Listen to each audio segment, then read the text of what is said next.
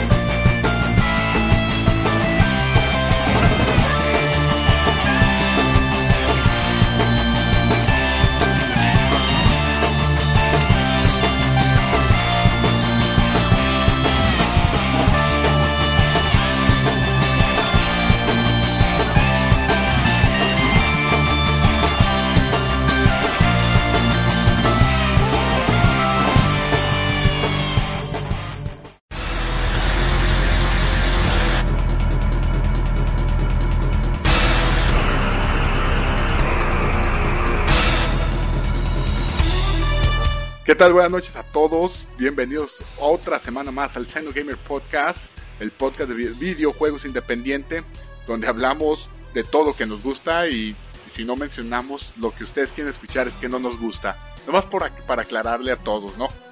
Nada personal.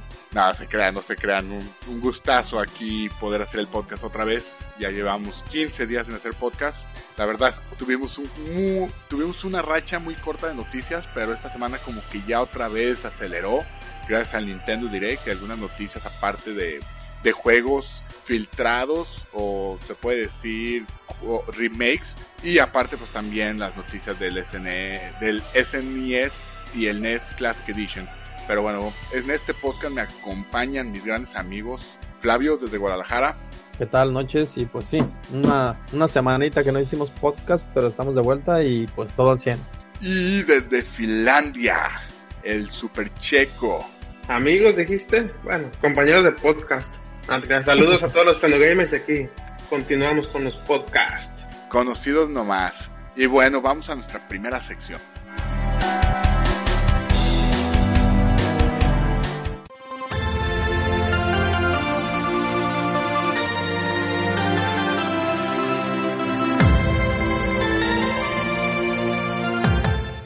A qué estamos jugando.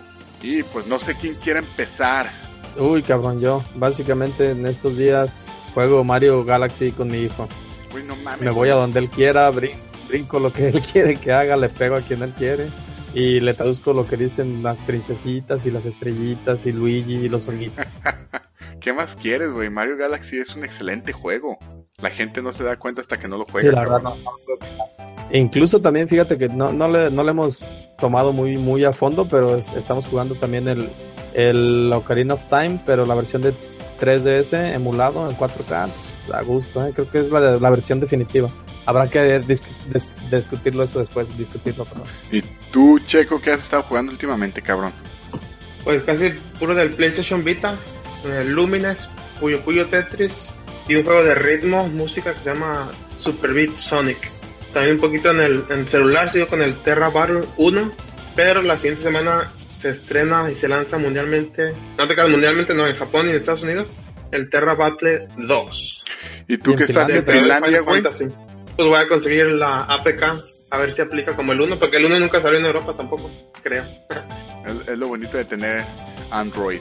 Oye, y explícanos, cabrón, de, de qué trata, güey. Nunca, la neta yo estoy súper desconectado de los juegos móviles. Pues es básicamente un juego de táctica RPG, digamos.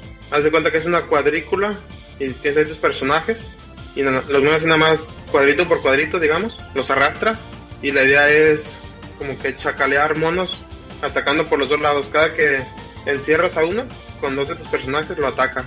Y pues así básicamente, pero pues sí hay, tiene muchos elementos RPG donde por ejemplo, tienes las armas, como el triángulo de, daño, digamos, que la espada vence al arco, el arco a la lanza y la lanza a la espada. Y pues también muchos hechizos y todo eso. Inclusive como hay personajes pues casi casi copiados o autorizados de Final Fantasy.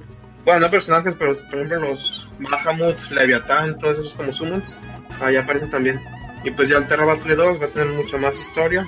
Se van a dejar por capítulos, de hecho, que les fue una serie, digamos, de Netflix, de que a ah, la siguiente semana sale un capítulo.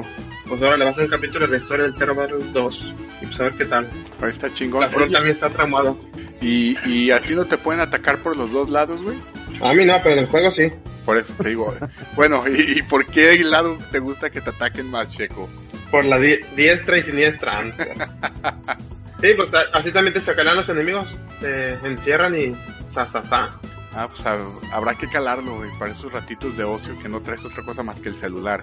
Y pues bueno, sí, más lo malo que necesita conexión a internet, es el detalle, como ya muchos móviles o la mayoría. Como todos los putos juegos, aunque no lo necesiten, güey. El Mario Run también necesita conexión a internet todo el tiempo, cabrón. Fue la forma que validan las licencias, güey. Es el detalle. Bueno, y yo, déjame presento, porque ya se me olvida presentarme, su servidor y moderador de este podcast, eh, Jesse. ¿Y a qué está jugando? Bueno, eh, hace un par de podcasts platicamos sobre eh, Breath of the Wild y que había vendido mi Nintendo Switch y que según eso respaldé mi archivo de Zelda. Ah, pues ¿qué creen que pasó? El puto archivo no nunca se respaldó, güey. Nada, cabrón. O sea, cuando traté de respaldar mi archivo de Zelda que llevaba 40 horas, eh, no me daba la opción ni de respaldarlo en USB ni en una memoria SD, pero sí tenía una opción que se llamaba Archive, que era según eso subirlo a la nube de Nintendo. Pues cuál puta nube, nube mis huevos, güey. No había nada, cabrón. Entonces nunca hizo ni un puto respaldo, güey. Ahora que lo puse, pues puse mi cuenta y todo, y yo me emocionado dije, no mames, ojalá, güey. Nintendo, demuéstrale a toda esa gente que duda de ti que sí puedes hacer un pinche sistema bien y que todo está en una nube, que Nintendo tiene una nube confiable mejor que la de Apple donde no se roban nada, ni fotos de artistas desnudos. Por favor, Nintendo, demuéstralo. Ah, pues no, güey. Nintendo. Estoy como el pinche. El morrito este de Malcolm en Damiro, güey. Que siempre le dice a Nintendo: Oye, Nintendo, nunca espero nada de ti y aún así logra decepcionarme. Así me quedé, güey. Ahora eh, tuve que empezar el Breath of the Wild de nuevo. Le he metido un par de horas, güey, pero lo estoy disfrutando mucho. Estoy jugando eh, la campaña de diferente manera, güey. Ya más o menos tenía idea de qué hacer primero, güey. Y me estoy divirtiendo Bien encabronado. Tenga la madre mi archivo. A matar y matar. La neta, sí, cabrón pero no es porque no quiera jugar el juego de nuevo, güey. Al contrario, güey. Rejugar ese juego es una chingonería, güey, por todas las variables que tiene.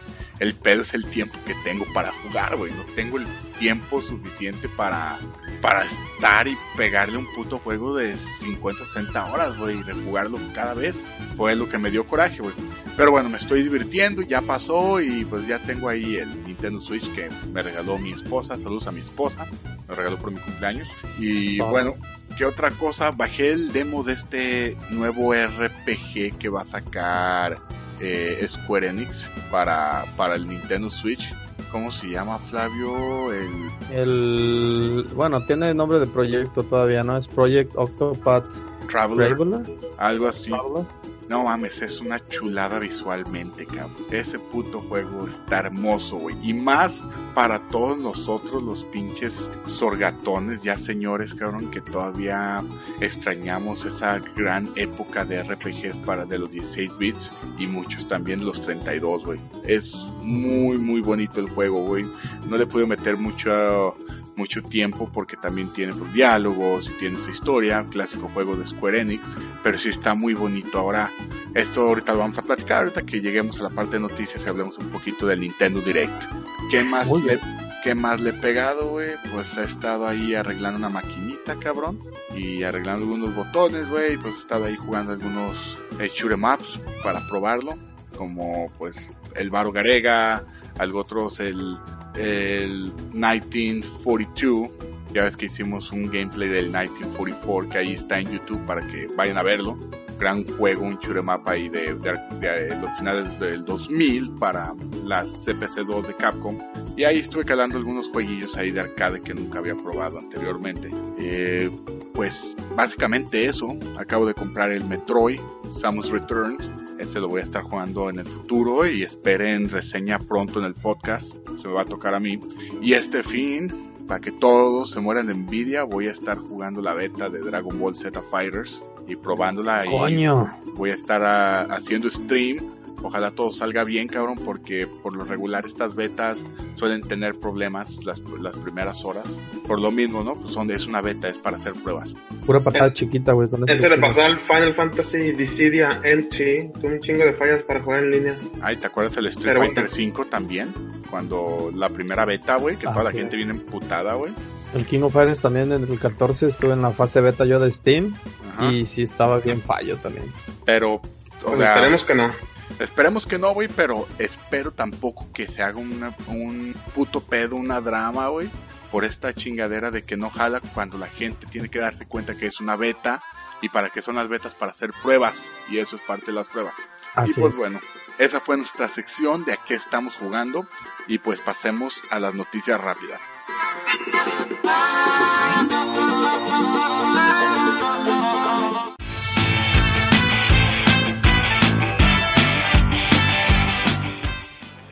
Y bueno, empezamos con las noticias rápidas de esta semana y Checo ahí tiene unas muy chingonas, güey, para los fans y muy malitas ahí para los especuladores y revendedores. A ver, Checo, platícanos. Sí, pues respecto a la consola, el Nintendo Classic y el Super Nintendo Classic, Nintendo ha hecho un comunicado oficial donde anuncian que habrá suficientes consolas del Super Nintendo Mini para que no se preocupen, supuestamente va a haber suficientes en stock y que no va a pasar lo mismo que el NES Classic donde la escasez dominó y los precios se elevaron tanto que los revendedores pues ahora que hicieron, hicieron su domingo 7, ganaron muchísimo dinero. Y también aconseja a Nintendo oficialmente que no deben pagar más de los 80 dólares, que es el precio oficial, para el Super Nintendo Classic. Y obviamente, bueno, en México la conversión de dólares a pesos no nos beneficia de cualquier manera, pero mínimo el precio no va a ser exagerado como los revendedores lo pusieron. Y también del Nintendo Mini, Nintendo anunció que para el siguiente año van a fabricar más consolas. Y pues ahora sí que con esto habrá suficientes. Y ahora sí que los revendedores van a tener que olvidarse del negocio porque ya va a estar disponible para todos. Bueno, se acaba de confirmar, cabrón, el precio de, del SNES Classic allá en México, güey. Según yo, y por lo que había visto, el precio oficial va a ser de 2.499 pesos, cabrón. Uh, de tomo le subieron. Porque No. el, el Nintendo Mini estaba en dos mil pesos. En 2.000 Ah, en pesos. 2000 y no es tanto comparado con el Nintendo Mini. Sí, pero recuerda, güey, que el, el SNES Classic, güey, el Super Nintendo Classic, trae un control más, güey, que cuesta 500 pesos, ¿eh? Y con Sí. cable más largo ya. Y con cable más largo. Y no mames. Pues bueno, va a seguir caro en México, pero pues para todos los que no viven en México, suerte con conseguir uno, con pillarlo. Bueno, ojalá yo pueda conseguir uno de salida, cabrón. Ahora, como les digo, Nintendo siempre encuentra la forma de decepcionarme, por lo cual eh, mis esperanzas de conseguir uno son muy bajas. El, el NES Classic sí me da un chingo de gusto, güey, que vayan a sacar más el año que viene. Yo nunca he tenido prisa por él, güey. Eso sí, llegó un momento donde dije, no mames, no voy a tener uno, cabrón. Y no pensaba pagar el dinero de la especulación, cabrón, o de revendedores, güey. Ahora, qué chingón que lo vayan a sacar el año que viene, así ya voy a poder tener mi consola ahí de colección, güey, porque la neta no pienso casi ni utilizarla, güey, pues tengo la consola y tengo la mayoría de los juegos que vienen ahí, güey. Entonces, eh, está, está chingón que haga eso No Nintendo, tiene güey. mucho, mucha urgencia, como dices. Ahora, siento, güey, que este movimiento lo hizo Nintendo de América, güey. De seguro, güey. Presionando pinche- a Sí, a Japón, güey. Puto Japón, güey. Sí se pasan de conservadores, güey. O sea, ¿han visto la película de, de Happy Gilmore, güey? Con Adam Sanders, que es golfista. Simón. Hay una pinche escena, güey, donde el pinche Adam Sanders le está hablando a la pelota, güey. Y le dice, vete a tu casa. O sea, su, su casa es el hoyo. Aquí, con Nintendo, güey, el hoyo son billetes de dinero, güey. La pelota es Nintendo, cabrón. Y los fans somos Adam Sanders, güey. Le estamos diciendo, Nintendo, haz dinero, cabrón. Haz dinero, güey. ¿Sabes qué hacer, güey? Produce más. Y, y Japón, güey, Nintendo Japón, a decir, no, güey, aquí estamos bien. Yo estoy seguro que Richie fue a, Japón, les dijo, mira, no mames, estas madres están vendiendo esta puta cantidad, güey, de 250 dólares, 300 dólares, güey. Estamos perdiendo un putal de dinero, así que pónganse al tiro, güey. Y es lo que va a pasar, güey. Es lo que yo pienso que pasó. Suena bien tu teoría porque sí, Japón ha estado cerrado y a final de cuentas como que no ha sido tanta la demanda en Japón o no tengo el dato, pero si revisabas Play Asia, este, tenían disponibles las versiones japonesas de, del NES Classic. A 100 dólares, güey, pero las han tenido ahí, nunca se han visto con, con stock bajo, que no tengan stock, güey. out absoluto, ajá. Sí, güey, siempre lo han tenido como a 100 baros, güey. Entonces, al parecer, güey, allá siempre han tenido stock. No les, la gente en Japón tal vez no les, no, no, no, no sé, tal vez no les llenó tanto la idea de un Famicom Classic, güey. Pero aquí en América, güey, lo rompió, cabrón. Y la mayoría de la gente no la tiene, güey. Pero bueno, pasemos ya al siguiente gran evento que tuvimos en la semana, que fue el Nintendo Direct. Y pues yo voy a empezar con las poquitas noticias que tenemos de del 3DS o que se anunciaron este Nintendo Direct del 3DS. Aunque fueron pocas, güey, son buenas noticias para todos los que tienen esta consola. ¿Por, qué? Porque demuestra que Nintendo no la está dejando morir, güey. Primero, pues nos mostraron el, el Pokémon Ultra Sun y Ultra Moon, que básicamente es como una versión con expansiones del, del, Sun y Moon que salieron creo que el año pasado o hace dos años, la verdad no recuerdo, pero pues bueno, esto lo único que tiene pues es que va a haber nuevas zonas cabrón, va a haber nuevos avatares, va a haber nuevas opciones, pero lo que a mucha gente güey le llamó la atención es la nueva evolución que va a tener Necrozma, que se supone que es el Pokémon legendario, güey, para, para esta... Bueno, no se supone, es el Pokémon legendario para, para estas versiones de Sun y Moon. Y pues también Nintendo ha dicho que pues se puede conseguir algunos Pokémon que eran muy difíciles de conseguir en el juego si preordenas el juego o si te paras en tu GameStop el primer día, como lo han hecho en otras cosas, ¿no? Digo, en otras versiones de Pokémon, que hacen mini eventos en las tiendas para esto. Eh, la segunda noticia de, del 3DS es el Mario Party Top 100, que básicamente es los mejores minijuegos, yo creo que toda la, la franquicia de Mario Party, güey. Lo cual está muy chingón, güey, porque yo tengo grandes memorias de minijuegos de Mario Party 4, 5, eh, 1, 2 y 3 del 64. Y bueno, el 4 y 5 pues fueron para GameCube, que fueron los últimos que, que jugué, güey. Que la net, y la neta lo muy chingón. Ahora, los padres de esta madre, güey, es que con un puto cartucho pueden jugar varios, güey. Van a aplicar la misma técnica que sean con el Mario Kart, güey. O sea, tú los conectas en, en red por medio del Wi-Fi y ya puedes compartir tu cartucho y la modalidad con, con otros güeyes, con la gente que quieras jugar alrededor. Y pues la última noticia así importante para la consola portátil de Nintendo, pues es que va a salir un nuevo Kirby Battle Royale, que básicamente va a ser un juego más así como más multijugador, más modo arena. Y bueno, la verdad no, no se dieron tantos detalles, como, como hubiera querido hoy, pero se ve muy interesante el juego y más para los fanáticos de Kirby. A mí sí me gustan algunos juegos de Kirby, me, se, me, se me hacen bonitos, güey, pero siempre, siempre se me han hecho juegos muy, muy fáciles, cabrón, que me enfadan por lo mismo que no tienen ese nivel, o sea, o ese reto. Eh, me faltó. Sencillitos. Exacto, me faltó decir la fecha de salida del, de esas expansiones de Pokémon, que va a ser en noviembre 17. Y del Mario Party Top 100, pues no se dio fecha de salida. Y pues básicamente esas fueron las noticias más importantes del 3DS. ok.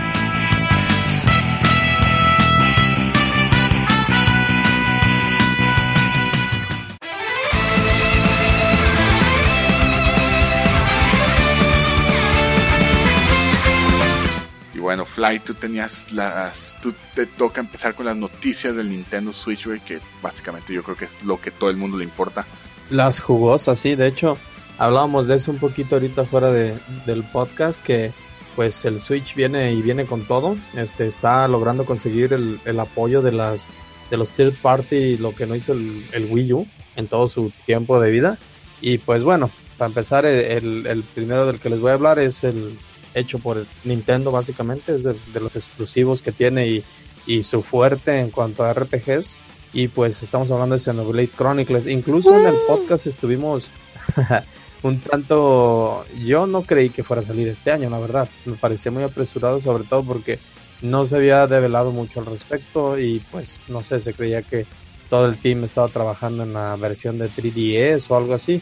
Pero bueno, este pues lanzan la fecha para de salida del, del Xenoblade Chronicles primero de diciembre de este año. O sea, estamos a meses de, de tenerlo ya en nuestras manos. Este, de todo su Nintendo Direct de 45 minutos, le dedicaron 8 minutos y algo al Xenoblade Chronicles. O sea, ya casi siempre cuando van a, va a salir el juego es cuando empiezan a dar más detalles y soltar más videos y eso.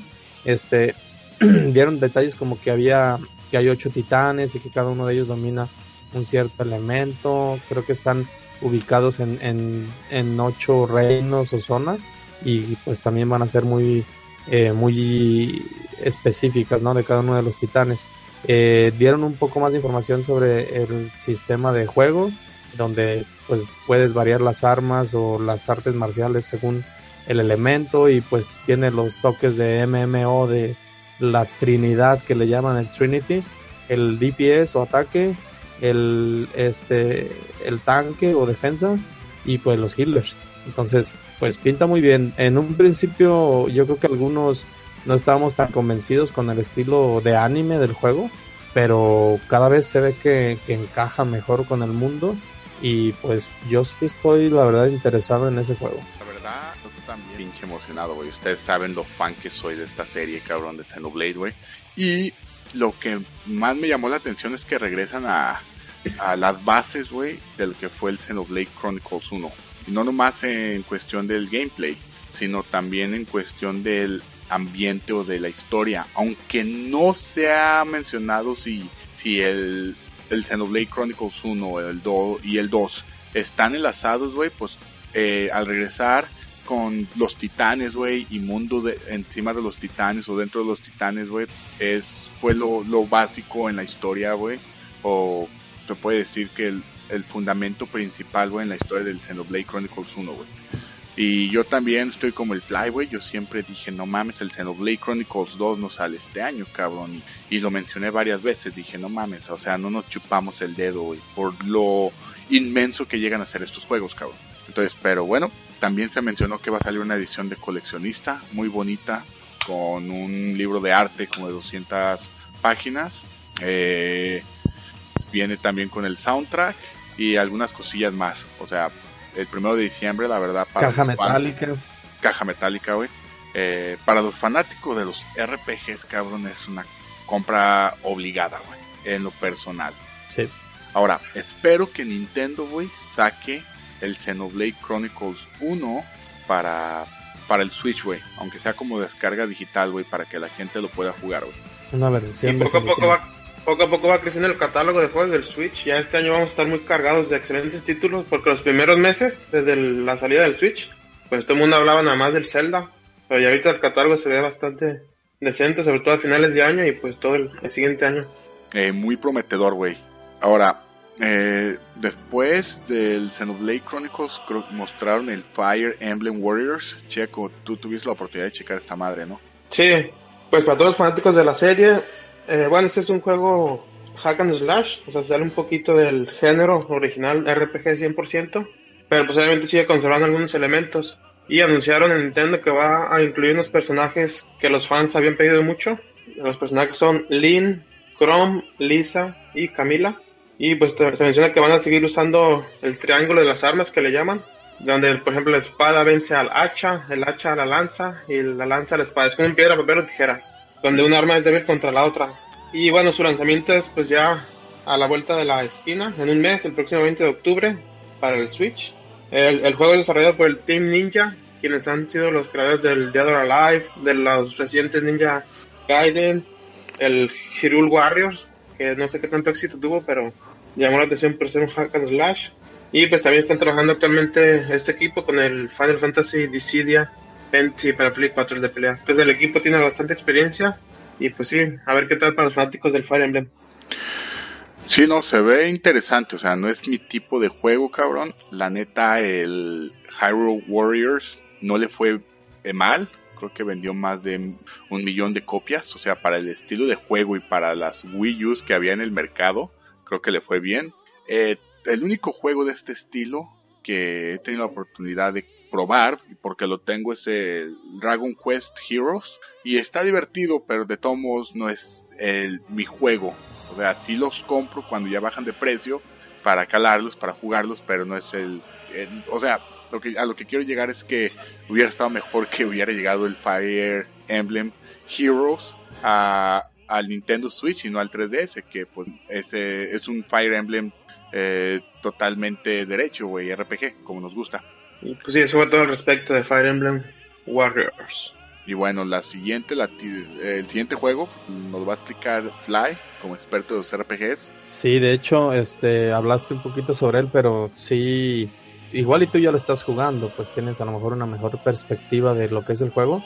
Yo con el video que soltaron en, en el Nintendo Direct, habían sacado, si mal no recuerdo, algo de arte y no sé si un video, pero como un teaser muy corto. Eh, pues ya lo develaron más al respecto. Está estudio que hizo Bravely Default, que si recuerdan es un, un juego en 3D, uno de los mejores del 3DS para mi gusto. Y pues nada, que la apuestan al, retro. A mí la verdad me, me, trajo a la mente ver ese video principalmente el Valkyrie Profile por el estilo de gráficas 2D con los escenarios este pues medios 3D. también me recordó, no sé si, si ustedes eh, tengan en, en mente o se acuerden de un juego de PlayStation 3 que se llamaba 3D Dot Hero. No, para que Eran unos monitos pixeleados, o sea, los mundos me recordaron mucho eso, las, las imágenes del mundo. Igual y revisen, es, es un buen juego.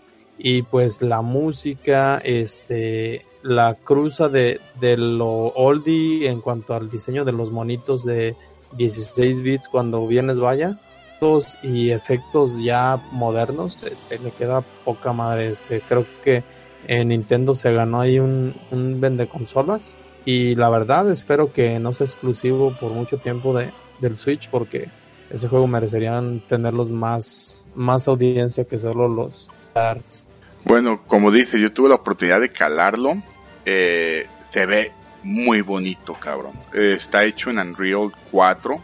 Eh, parece como si lo, se hicieran este motor gráfico que tiene Ubisoft, donde hizo Rayman y y el otro juego este de RPG por turnos, ¿te acuerdas? Ah, tenía el Valiant Heart y el Child of Light. ese mero, güey. El o El. Eh, parece como si estuviera hecho en ese, en ese motor lo que viene siendo todo, toda la ambientación y los backgrounds. Los monos se ven totalmente pixeleados, güey. O sea, es como eh, totalmente como si estuvieran en una de resolución de 240p. Pero lo chingón es cómo encajan bien con los escenarios en alta definición, güey. No es como la Morrigan en todos los juegos de Capcom posteriores, güey, que usaban el mismo spray y todo desfasado. O sea, aquí de verdad. O el Xenogears, el, el zoom en el Xenogears de Play 1. Ah, pues así, cabrón, así se ve en este, güey. O sea, no tiene nada de definición los píxeles, cabrón. Es como si estuvieras jugando un puto juego de PlayStation, digo, de Super Nintendo de 16 bits, con los con los fondos como si fueran acá del Charolite, güey. Está muy chingón, güey, cómo lo encajan y, y, y, hacen que se vea bien, o sea, que se vea bonito, que no lo desprecies, que digas, no mames, qué perro se ve esto, cabrón. Lo tuve la oportunidad de calarlo en versión portátil y en versión portátil se ve muy muy bien, pero esa hasta que no lo pones en versión eh, dock cuando te das cuenta lo, lo chingón y lo, lo, lo perro, güey, que se ven los pixeles, güey, estilo Super Nintendo.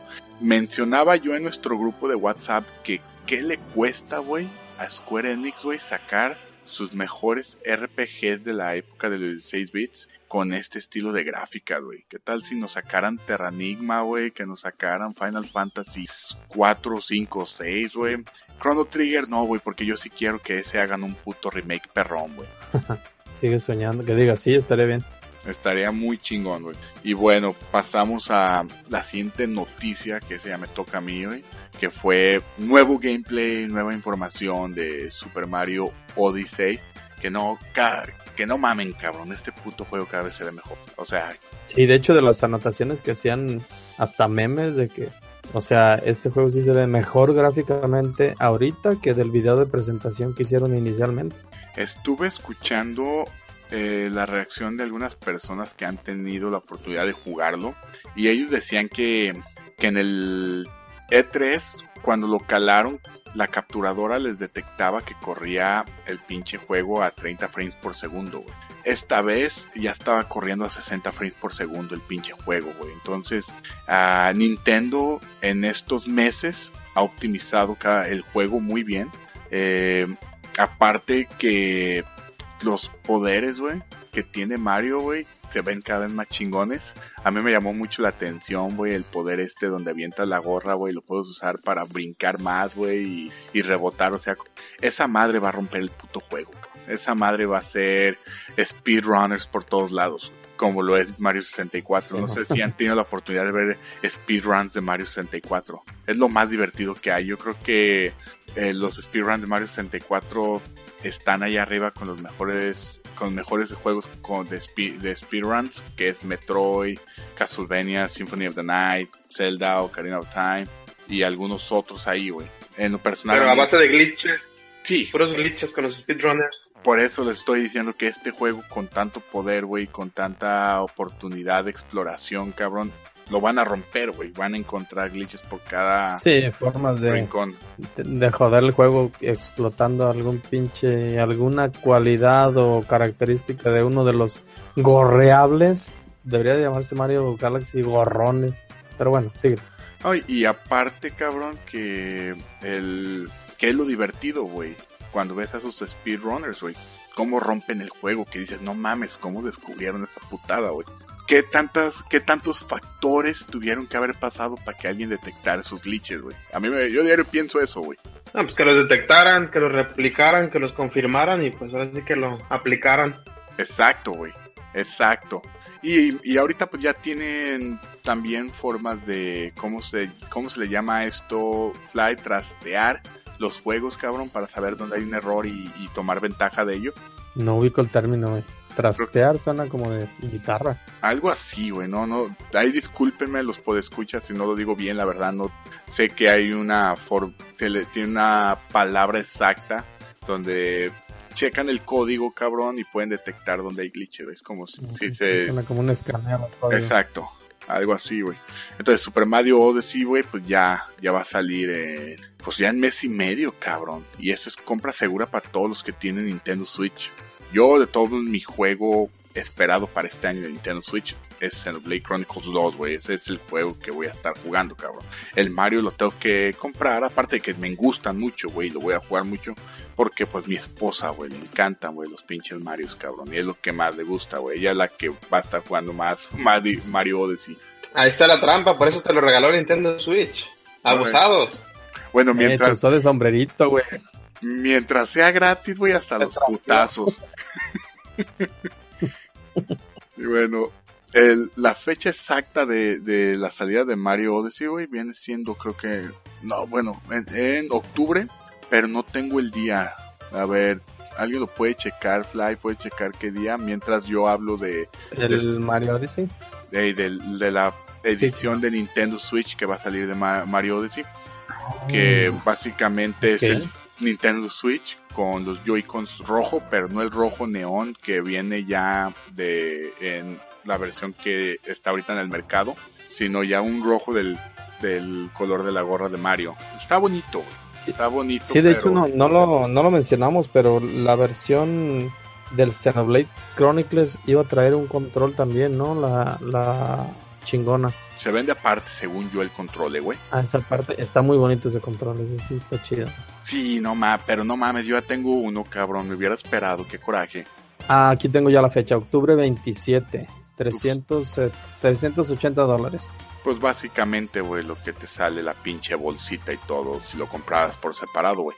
Ahora sí me hubiera gustado, güey, que el dock tuviera, aunque sea, no sé, la, ahí el icono, güey, de la gorra de Mario con los ojitos o algo, güey. Pues nomás los Joy-Cons. Tiranosaurio. Nomás los Joy-Cons rojos, güey. O sea, tampoco no es una, una edición que digas, wow, como la de, la de, uh, Wind Waker de, del Wii U. Los Metal Gear, sí.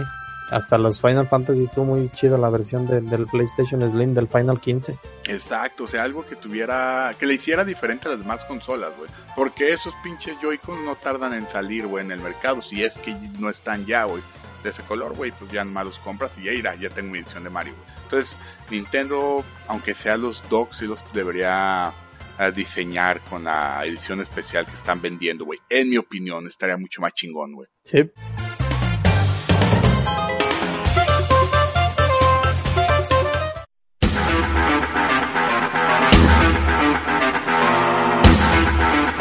Y bueno, la siguiente eh, buena noticia en el Nintendo Direct es que Bethesda, güey, regresa a hacer juegos para Nintendo, güey.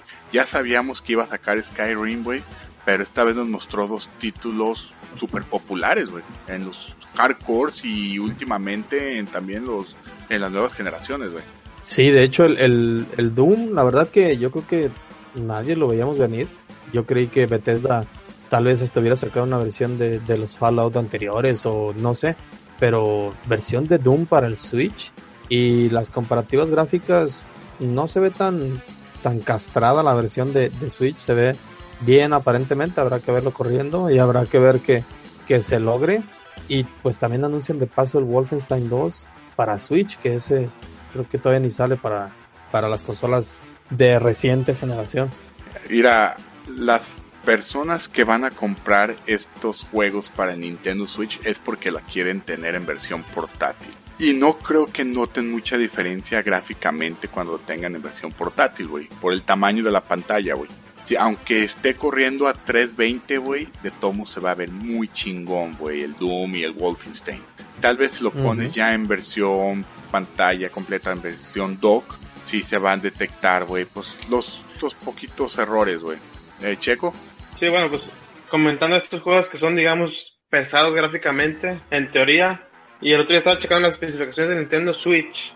Creo que no tiene puerto para internet, ¿verdad? Por cable. Es solamente por Wi-Fi la conexión. Así es. No, pero hay una hay un adaptador de Lo venden USB aparte. que que puedes conectarlo directamente, güey, por Ethernet, güey. Ahora, este adaptador si compras la versión oficial de Nintendo si sale un poquito cariño- cariñoso, pero hay unas versiones económicas de Amazon que funcionan muy bien, güey. Que salen como entre 10 a 15 dólares. Lo sé porque mucha de la gente que juega Street Fighter en línea, güey, eh, usa esto, güey, para tener una conexión más directa. Eso es lo que iba, que estos juegos que son relativamente pesados, si tuvieran opción de multiplayer, pues va a ser un desmadre con el lag y eso. Si es por solamente Wi-Fi la conexión. O sea, puede llegar a darse el caso de que pues haya muchas fallas en la conexión. Eh, No sé qué tanto vaya a afectar en realidad. Yo siento que si el multiplayer es local, güey, va a funcionar de maravilla, güey. No tiene por qué tener errores, güey. Pero ya si es en, en- en- ya en línea, güey, o sea, ya eh, que un- yo esté jugando con alguien de otro estado, sí va a haber pedos, güey, como dices, cabrón. Pero también hay que ver que el Doom y el Wolfenstein no son juegos que se caractericen porque la gente los juegue en línea, güey. Ok, bueno, pero entonces esto nos aplicaría para futuros juegos. Para todos los Que la idea juegos, es jugar en línea competitivo. Ajá. Pues Pues mira, a ver qué tal. Fíjate que la gente dice que en Splatoon, güey, y, Mario Kart 8, güey, eh, los servidores jalan muy bien, güey. Que desde, es más, desde el Wii U jalaban muy bien. Entonces, en ese aspecto creo que Nintendo ya se puso el tiro en el 2017, cuando Microsoft lo, lo estaba haciendo desde el 2003, 2004, pero Nintendo en el 2017 ya se puso el tiro con servidores, güey. Un aplauso Nintendo, un aplauso, ya te actualizaste. Ya, ya, ya no eres, ya eres milenio. Y pues bueno, qué, qué chingón, güey, que de veras salgan estos dos juegos, güey. Yo tal vez piense en comprar el Wolfenstein 2 en Switch, güey, porque lo puedo cargar a cualquier lado y puedo jugar donde yo quiera, güey. Con personas como yo que tenemos muy poquito tiempo para jugar y tenemos que aprovechar cada momento, cabrón. El Switch y, y estos juegos, güey, es combinación perfecta, güey. El Doom, pues ya lo tengo para PC, güey, que la verdad, pues, no mames, güey, el Switch no tiene Sí, donde falta. competir. Es como poner al, No. a las Chivas a jugar contra el Real Madrid, güey. No mames. Y bueno, eh, ya al final Nintendo cerró con, con, con una presentación así de, de Super Mario Brothers del arcade. Eh, lo, lo- básicamente lo que estaba mostrando es que van a llegar clásicos de arcades de Nintendo a la Nintendo Switch. Es eh, lo que nos muestra que Nintendo va a empezar primero con sus arcades, como que va a empezar cronológicamente con sus juegos eh, poniéndolos en el Nintendo Switch, güey. Entonces, ahorita va a empezar con el Super eh, con el Mario Super Mario Brothers. No me acuerdo si es Super Mario Brothers o ya es Mario Brothers, güey. Pero está O Super. Mario Bros. 64. Super Mario Bros. 64 con 128 eh, jugadores al mismo tiempo en internet, ¿verdad, Fly? A Ahora- gusto. Ahora, también dijeron que van a llegar algunos otros títulos, también clásicos de Nintendo de maquinitas. Eh, está muy chingón. título, Son muy, son muy, la movilidad es genial, eh, para el, el tiempo que son los arcades, este, muy responsivas. No, y está chingón, güey. Uno que aprecia las arcades se va a divertir y, los vamos a jugar, güey. Pero también hay que ver que la gente lo que quiere son los juegos de Super Nintendo y de Nintendo ya, güey. Lo que prometieron, güey, cuando empiece su servicio de paga de Nintendo, güey. A mí si me dices, oye, tenemos estos juegos de arcade para que los juegues ya con el servicio de paga de Nintendo, yo voy a decir, pues no mames, yo todavía no voy a pagar, güey, no me llama la atención. Pero si al ratito ya dice, no mames, ya en tu servicio de paga ya puedes jugar Mario Kart de Super Nintendo en línea, como habían dicho, güey. Y también tienes el Super Metroid y el Battletoads o el, el Contra de Nintendo, güey. Pues dice, no mames, a huevo, güey. Pues con la mensualidad que por lo que Sí, se ha escuchado no va a ser alta, si, si le entras, cabrón. Pero por el Mario Brothers, la verdad no sé, güey. Y por otros juegos de arcade tampoco no sé. O una cosa que sí me gustaría es que varios de sus juegos de Nintendo, güey, se jugaba con la pantalla vertical, güey. Y, y como el de Donkey Kong, güey. Y estaría muy chingón, güey, que pudieras voltear el, la consola, güey. Y poder La televisión. La televisión, cabrón. Mucha gente lo hace, ¿eh? Para chure más, güey, aunque no lo crea Checo. Podrías voltear la pinche consola y jugar con el, el Joy-Con así, güey. Estaría muy chingón, güey, como para tener una experiencia más cercana a lo que fue la, la arcade en los 80, güey. Eso me gustaría mucho. Esperemos. Y bueno, ya cerramos con las Pero, en, noticias. en todo caso, como dices, la verdad, Nintendo, bien, 45 minutos más sustanciosos que muchos de sus Nintendo Directs para mí. Y pues pin- pinta excelente el cierre de año para Switch. Sí, cabrón. Y ya volvieron a hacer restock aquí, güey, y ya se volvieron a acabar en todos lados. Así que Nintendo, por favor, si quiere seguir vendiendo, hay que traer Switch, güey. Porque si están vendiéndose como pan caliente. Es más, güey, a mí me la quisieron aplicar, güey. Yo, yo cuando, cuando fui por este Switch, güey, que fuimos, más bien que fuimos mi esposa y yo, eh, ya sabíamos que había en Best Buy porque mi esposa había visto que, que lo tenían ya, güey, en línea, güey, en stock. Y si lo comprabas en internet, eh, pues te dicen, oye, pues en una lo puedes recoger. Fuimos a Best Buy y le dijimos a una de las señoras, oye, ¿tiene Nintendo Switch? Sí, pero no te lo podemos vender ahorita. Y yo, ¿por qué no? Es que hasta el domingo sale, vamos, sale el, las hojas, güey, de las promociones que dan las tiendas. Y yo, pues no mames, pero, no mames, pero ya lo tienen allí en internet. Pues si quieres lo pago de una vez en internet. No, no, es que no te lo podemos dar ahorita. Uh, no. Yo no me hubieran dicho dos veces. Yo me emputé, güey. Y, y luego, luego hablé con el general manager de Best Buy. Y le dije, oye, Te iba a decir de mamá eso, me quiero hablar con tu manager. Sí, no, no, y ni le, le dije a ella, güey, que iba a hablar con su manager nomás. Dije, mi, mi esposa quiere aplicar por una tarjeta de crédito de aquí. Entonces, ¿quién va a hacer la, el trámite? Pues el manager. Y pues ya el manager hace el trámite y, ese- y ya dice, oye, ¿hay algo que quieran comprar ya con la tarjeta? Y mi esposa, sí, queremos un Nintendo Switch. Ah, ok, ahorita te lo traemos. Ah, me lo trajeron y todo, güey. y a huevo pasamos con la persona que no nos lo quería vender, güey. Que, eh, eh, A eh, sin bolsa ni nada para que lo viera, cabrón. O sea, qué putas mamadas si lo Bien tienes en stock. Sí, ni que tuvieran embargo, güey. Ni que dijera, sale el domingo y no lo podemos vender antes. No mames, güey. Pues ahí tenían un putal de stock, güey. ¿A qué me lleva esto, güey? Que a- a- hay infiltrados, güey, en las tiendas para que los revendedores, güey, puedan conseguir las consolas, cabrón. O te vieron cara de revendedor a ti mismo. Dije, no, este güey se va a avivar. Sí, por eso nomás quería comprar una. Qué buen Los- es de los revendedor soy. Xenogamers, son bien tranzas. Sí, sí, pasé un buen coraje, güey. Y también dice que la vieja pasara un buen coraje al final, cabrón. Está bien. Y más coraje cuando viste tu archivo borrado. Ese sí fue un puto coraje, güey. Pero ya, a la verga, güey. Es Nintendo, cabrón. Y Nintendo lo tienes que tratar como si fuera una persona especial. Con cariño y con amor, no importa lo que te haga. Eso sí. Y bueno, ya, Y más últimamente. ya terminamos con el Nintendo Direct. Sí hubo algunas otras noticias, pero yo creo que estas fueron las que consideramos relevantes, güey. Bueno, en lo personal. creo que fueron las mejores noticias, güey. Nintendo Direct y uno de los mejores Nintendo Direct, como dice este Flavio, en muchos meses, güey. Es más, tal vez en el último año o desde que estaba Iguata, cabrón. Es más, ha sido mi, mi Nintendo Direct favorito desde que hicieron eh, la presentación de Star Fox con los Mopeds. ¿Te acuerdas que sale el Rigi, güey, Miyamoto y Wata, cabrón? Que fue hace como tres años, cabrón, en un E3. Entonces, estuvo chingón, güey. Y pues bueno, ya para salirnos de las noticias de Nintendo, Checo nos va a platicar de una noticia que a él lo ha emocionado mucho como fan de Castlevania. Sí, pues se trata de... En PlayStation 4 se anuncia un... Bueno, el lanzamiento de un clásico del 88, o sea, hace 30 años, el Castlevania de arcade, uno que salió para maquinitas, que de hecho se llamaba Haunted Castle. Hijo. Y bueno, aquí algunos Sanogames tenemos experiencia porque lo encontramos así al azar hace mucho en una maquinita y no, no pudimos pasar de la primera misión, sino como hasta, no sé, meses después, de tanto que intentamos. Está tan difícil que no pasamos la primera misión, así que pues abusados, Xenogamers. Y bueno, va a estar para PlayStation 4 a 8 dólares. Bueno, ya está de hecho, a 8 dólares, lo cual se me hace un precio muy alto. Que inclusive tiene el juego original en, japonés, que es el Akumaji Drácula. O sea, tiene las dos versiones, que eso pues le da un plus, pero de todos modos se me hace un precio demasiado alto. Y pues bueno, ahí para que los que se atrevan y eh, es un reto para el que se anime a jugarlo y pasar de la primera misión, casi casi. Entonces, viene este juego y cuál otro decías, la Kumayu Drácula, que supone que es el, el Castlevania 1. La, misma versión, pero japonesa.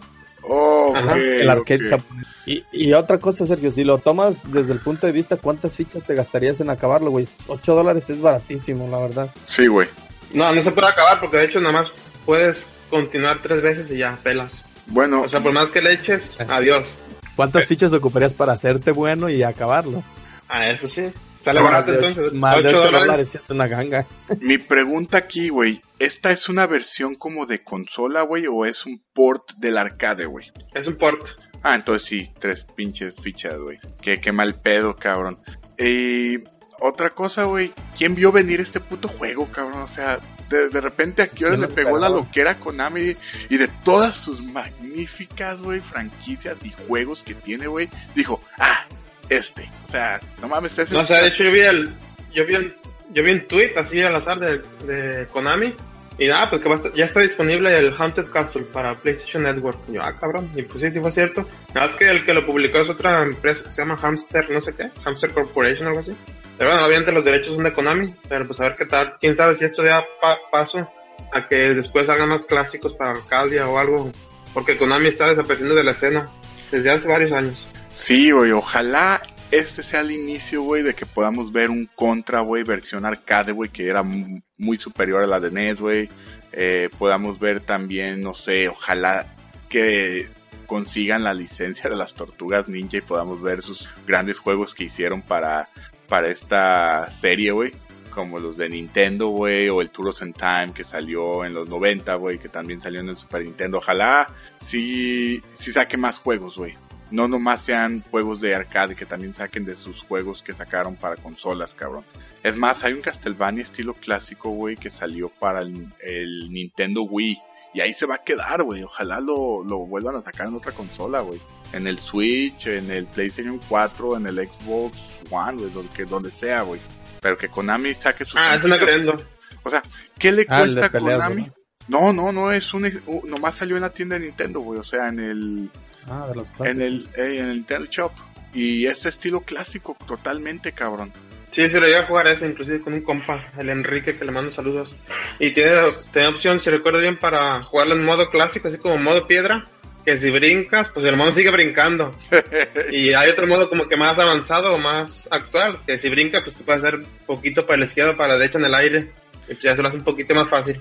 Pero estaba muy chingón ese juego, cabrón. Y bueno, Ojalá Konami, como decía, saque más juegos, cabrón, porque no le cuesta nada, güey. O sea, nomás publicalos en PlayStation, que tanto te puede cobrar PlayStation por publicarlos? Lo único que haces es que enriqueces la biblioteca de PlayStation y puedes sacar varos de grandes juegos, güey. Puedes sacar un poquito más varos, no nomás de las pachincos, güey. Y de los gimnasios que tiene Konami, cabrón. Y sus tratos con los, eh, los Yakuza, güey, y las mafias japonesas. Y bueno, yo creo que ya para finalizar, pues también ya se confirmó al fin, güey, que sale Okami para PlayStation 4 y Xbox One. Para todos los que se quejan de por qué no tienen un juego parecido, güey, a, a Zelda, pues ahí está, güey. Okami tal vez sea el mejor Zelda, güey, de toda la década de los 2000, güey. Yo lo pongo encima de Twilight Princess, güey, y, yo soy muy fan de Zelda, güey. Ah, y lo mejor es el precio, cabrón. 20 dólares, güey. No mames, si de veras nunca lo han jugado, güey, por 20 dólares, todos los, todos los que tienen PlayStation 4 o Xbox One tienen que calarlo, güey. Y también para la Master Race, ¿verdad, Flavio? Sí. Y de ah, hecho va a salir en compu también. A huevo, Y no dudo que esté hasta en 200 pesos, güey, en Steam. Sí, a huevo. 4K, güey. La neta, el arte y el, el estilo gráfico de Okami se pedía gritos, yo creo que de su generación es el juego que más necesitaba actualizarse. Ese puto Camilla, güey, es todo un artista, güey, para, para hacer juegos, cabrón. Ha hecho de todo tipo de juegos, cabrón, y géneros, güey, todos son obras de arte. Güey. Sí, no está casado con un género. Muy, muy chingón, güey. Ojalá Camilla anuncie Bayonetta 3 pronto. Y bueno, ya terminamos con la sección de noticias y ahorita vamos a tomarnos un break para ir por otra chela, algunos de aquí de los integrantes ya se, las, se les aflojó el mastique, entonces tienen que ir acá a hacer sus asuntitos. Pero mientras los vamos a dejar con una rola que eh, eligió Fly esta semana. A ver, Fly, platícanos qué rola es, güey. Ok, esta rola es muy significativa para mí. Silent Hill 3, eh, la era dorada de los survival horror. Y el mejor soundtrack de un survival horror creo que es Silent Hill 3 e incluye esta canción que es una cantante que para estos juegos se hace llamar Melissa Williamson, compuesta por Akira Yamaoka y se llama You're Not Here. Ok, pues hay que escucharla y ahorita regresamos.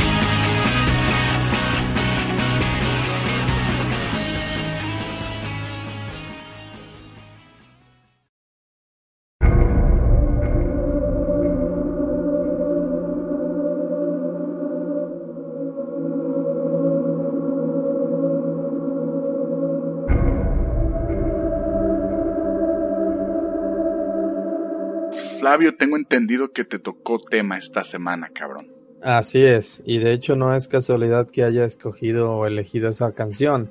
Así como Sergio hizo un especial del, de los puzzles, yo les voy a hacer un especial.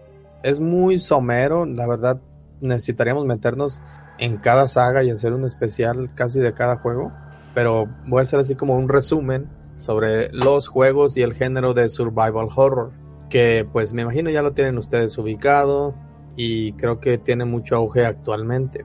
Pues bueno, empezamos entonces.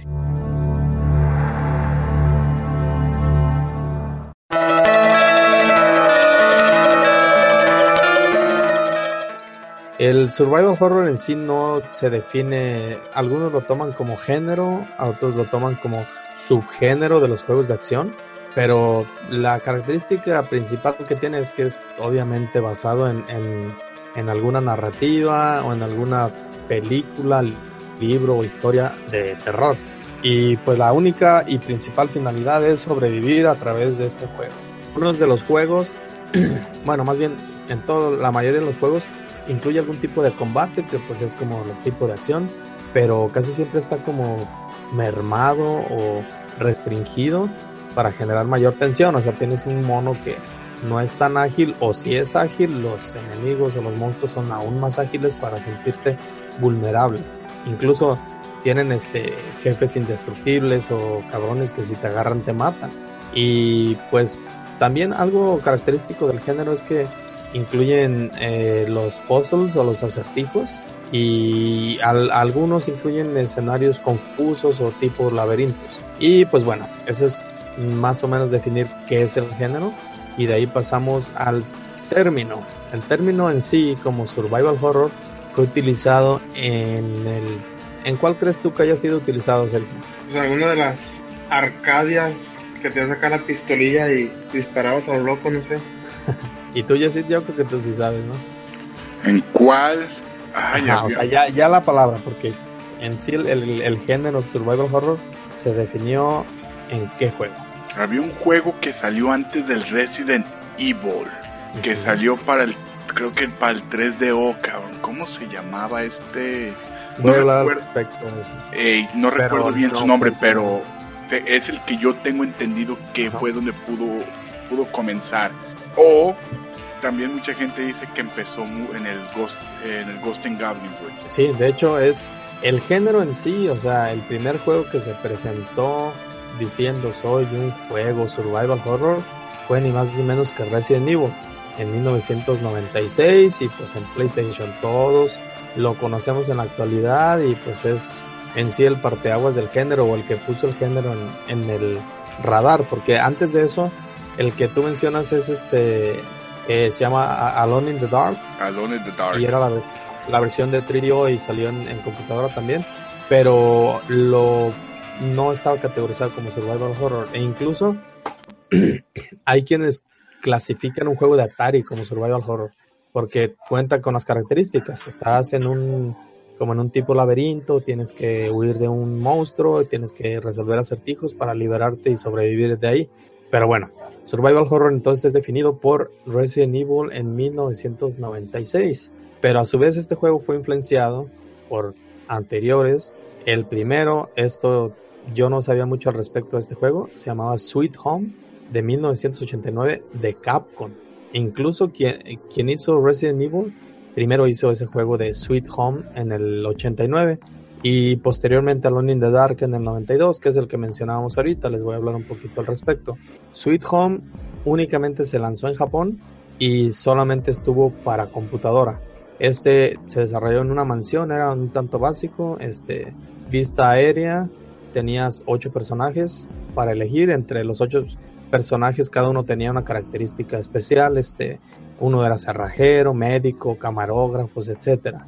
Entonces resolvías los acertijos en base a las características de cada uno de los personajes. Y posteriormente, o también el que yo creo que influenció mucho más a Resident Evil, y por ahí yo sí lo llegué a jugar emulado, que malos son los emuladores de 3DO, por cierto. Alone in the Dark. Lo jugué su versión de PlayStation, pero obviamente la, la raíz de, de esto, ¿sí, Jesse? No es que los emuladores sean malos, güey. El 3DO era muy malo. Continúa. La emulación es real. es perfecta, ¿no? Frame by frame. bueno, sí, colores malísimos, pero tenía algo ya que, que se nota la influencia que tuvo sobre Resident Evil. Por ejemplo, este Alone in the Dark, que se lanzó en 3DO, MS2, en Mac, cuando las Mac rifaban para juegos, y en otro sistema operativo que se llamaba Risk.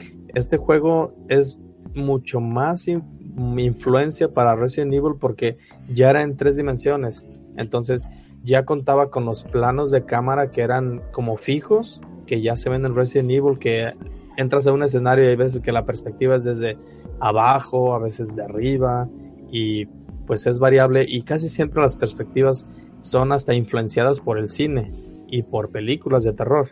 Entonces eh, es muy obvio el, la influencia de, de, Alone in the Dark. Eh, otra cosa también es que algunos de los enemigos de Alone in the Dark los podías derrotar resolviendo acertijos, lo cual se arrastra un tanto al Resident Evil. Ya tienes enemigos que les explotas un, un extintor en la cara y le bajas más sangre o que les cierras y les bajas un el techo con picos o cosas así. Entonces, pues ahí es la raíz de los survival horrors. Normalmente mi círculo de amigos, excluyendo a ustedes que no son tan amigos, no, no es cierto, eh, no juegan tanto survival horror. Ahora les pregunto yo a ustedes, ¿han jugado algún survival horror, Sergio? Jugué el Resident Evil 2 y ahora me estaba acordando de uno que se llamaba D, o sea, la pura letra D. ¿Te acuerdas de ese? Que estaba acá medio psycho. Era como novela narrativa de los primeros de PlayStation. Y tuvo secuela, ¿no? ¿no? considerado survival horror, no creo, pero algo de terror. Pero pues sí, jugué algunos Resident Evil, Silent Hill, jugué un poquito el 1. Y pues sí, como dicen, no soy tan afín a estos juegos. Yo sí tuve la oportunidad de jugar todos los primeros Resident Evil, eh, hasta el 5, que no me gustó el 5. ¿A poco no te da miedo agarrar a golpes una piedra en un volcán? Bueno, te puedo decir algo. Para mí un, survival horror, una de las cosas que tiene que tener para que a mí me guste es la limitación de items, Que me sienta de veras así limitado, cabrón. Y nomás tengo una bala y no sepa qué hacer con la pinche bala. Que me empute, güey, si no le di una maceta al zombie, cabrón. O al monstruo que me esté siguiendo, güey. Para mí eso es muy importante. Eh, Silent Hill los jugué los de PlayStation 2. El 2 y el 3. Compré la, las versiones, bueno, el compilatorio que sacaron HD para PlayStation, por favor no lo compren, es una asquerosidad, sí, o sea, es malísimo los ports. El último gran survival horror que jugué, güey, es el Last of Us. Puedo decir que es el Last of Us. No he tenido la oportunidad de jugar el nuevo Resident Evil 7. Bueno, también jugué el Outlast, güey, pero no tengo los huevos suficientes para, para jugar esa madre, güey. Ok, entonces tienen un poco de experiencia y Wikipedia, que es la mami de todos los lugares, ordena un poco, coincido con ellos en, en, cuanto al, a la primera etapa. Ellos denominan la etapa de la era dorada del survival horror del 90. Con Pedro Infante, ah, así es. Jorge Negrete en Silent Hill estaría cabrón. Este, del, del 96 al 2004. ¿Qué, abarcas en estos años? ¿Te imaginaste, da cabrón? Me imaginé a Jorge Negrete con un sombrero como el de Kun Lao de Mortal Kombat, La época dorada, señores. Eso no limita, güey. ok, ¿cuál era la fecha de Fly? Del 96, que es cuando surge el, primer Resident Evil, que es el que define el género y lo nombra, hasta el 2004. ¿Qué pasó en este tiempo? Pues Aquí básicamente surgen las grandes franquicias y las líneas de juegos de survival horror. Tenemos, por un lado, pues obviamente Resident Evil, eh, Clock Tower en Japón, que fueron muy buenos, no tuvieron tanto auge en Occidente, según yo. Tenemos los Parasite que para mí eran unos juegazos. Eh, había por ahí Galerians, que creo que tuvo dos, eh, mínimo el 1 y el 2. Los Silent Hill, que son mis favoritos de los survival horror. Dino Crisis, Fatal Frame y por último en el año 2004 el juego, el juego llamado Siren. En esta época pues se diversifica obviamente todas las franquicias que acabo de decir, se diversifica el estilo de juego, las historias, tenemos zombies, tenemos demonios, tenemos eh, dinosaurios, tenemos todo te quiere matar, cabrón. Entonces, la narrativa también se hace más densa, ya no es nada más que, que llegaste a una pinche mansión y te siguen los monstruos, sino ya va más allá. Y creo que ayuda mucho al género la narrativa. Entonces, algo más que, que va evolucionando en esta época dorada, aparte de Pedro Infante con su sombrero de Kun este, son el diseño de los enemigos. De hecho, creo que, eh, por ejemplo, la película de Silent Hill le queda debiendo en diseño de enemigos a los juegos, para mi punto de vista. La jugabilidad también va puliéndose sin llegar a, lo que se convirtió después. Y pues música más envolvente, reacciona según la tensión del escenario, o la música te tensa y al final te sale un pinche payaso con un resorte. O sea, son juegos, esa época denominada como dorada, coincido, y ahí se sientan las bases del género. Ahora, ¿qué sucede después? Ahí es donde difiero con Wikipedia. Wikipedia eh, denomina la transformación del género del 2005 a la fecha. ¿Qué pasó en el 2005? 2005, bueno, más bien qué pasó en ese año. A partir de ese año empieza la, el survival horror, el género, hacerse un poco más de acción. Este, los Silent Hill ya no tienes a un güey X que está buscando a su niña, que está bien pendejo, que hasta un perro lo mata. O sea, ya tienes a un soldado, ya son más fuertes, más ágiles, disparan, ya tienen más variabilidad de armas. Entonces como que empieza a perder lo que tú decías, Jesse, la esencia, la, vulnerabilidad, la, el miedo, cabrón, de que te cargue el payaso de no saber utilizar lo poco que tienes. Entonces, para mí, más que transformación, y no abarca hasta la fecha, del 2005 en adelante es como el declive del género. Lo único que yo salvaría de esos tiempos, igual y me faltan muchos por jugar, eh, son el Dead Space, que para mí es un survival horror muy bueno, de lo, es más, bueno, el 3 no lo he jugado, pero el 1 y el 2 son unos juegazos. Muy, muy buenos, cabrón. Y para mí, para mí que soy fan del sci-fi, pues mejor aún. Ahora, del 2005 al 2010 es donde empieza el declive. Tenemos al Chris madreando piedras en, ah, o sea, parte de un juego de survival horror es golpear una piedra en un volcán. no, tiene mucho sentido. No. Y, y, tienes que ganarle si no te aplastas. O sea, son, ya son pendejadas. Yo. ajá. Yo me empecé a alejar de Resident Evil cuando en el 5, cabrón, parecía que estaba jugando más un Distant, un Dynasty Warriors, güey, que un Resident, güey. O sea... No juegues, no juegues el 6, güey. El 6 nunca lo he tocado, cabrón. No me llamó la atención. Eh, es más, lo tengo ahí, cabrón, porque una vez me lo, lo conseguí por 3, 4 dólares en un GameStop, cabrón. Y ahí lo tengo nomás por, eh, por colección más que nada, pero no no tengo la verdad ganas de, de ponerlo ni jugarlo, güey. Yo quedé muy decepcionado con el 5, cabrón. Yo fui día 1, güey, del 5, güey. Porque a mí me encanta el Resident Evil 4, güey. Aunque... que de por sí el, ya era medio el declive el Resident 4, ¿no? Cambió... Fue el, que empezó a cambiar todo. El 4 fue el de la evolución, cabrón. Pero lo hizo bien. ¿Cuál fue el pedo, güey? Que los que siguieron lo hicieron mal, cabrón. Así es. Se fueron al lado de la acción y dejaron atrás del survival horror. El, el Resident 6 es un, una película de Hollywood, güey. O sea, mucha acción y bolas de zombies y fuego y todo, pero nunca te sientes vulnerable, nunca te sientes con miedo de que te agarre el pinche Nemesis, el Tyrant, etcétera. Entonces, pues bueno, continuamos. Ah, estamos ya en Dead Space es el único de las AAA que es un buen survival horror. Resident Evil está de la mierda, Silent Hill está muriendo lentamente, Clock Tower creo que ya ni existe en ese entonces, Siren se quedó ahí, o sea, estamos en un punto muerto y esto probablemente tenga que ver con la industria que empezaba puro first person shooter a rifar en ese entonces y pues bueno, llega el 2010 y ¿qué es lo que pasa? Pues hay un nicho, tenemos gente que quiere jugar survival horror y los estudios no les están haciendo caso, entonces ¿qué surge? Surgen los pequeños estudios indie con juegos buenos de survival horror. Surge Steam.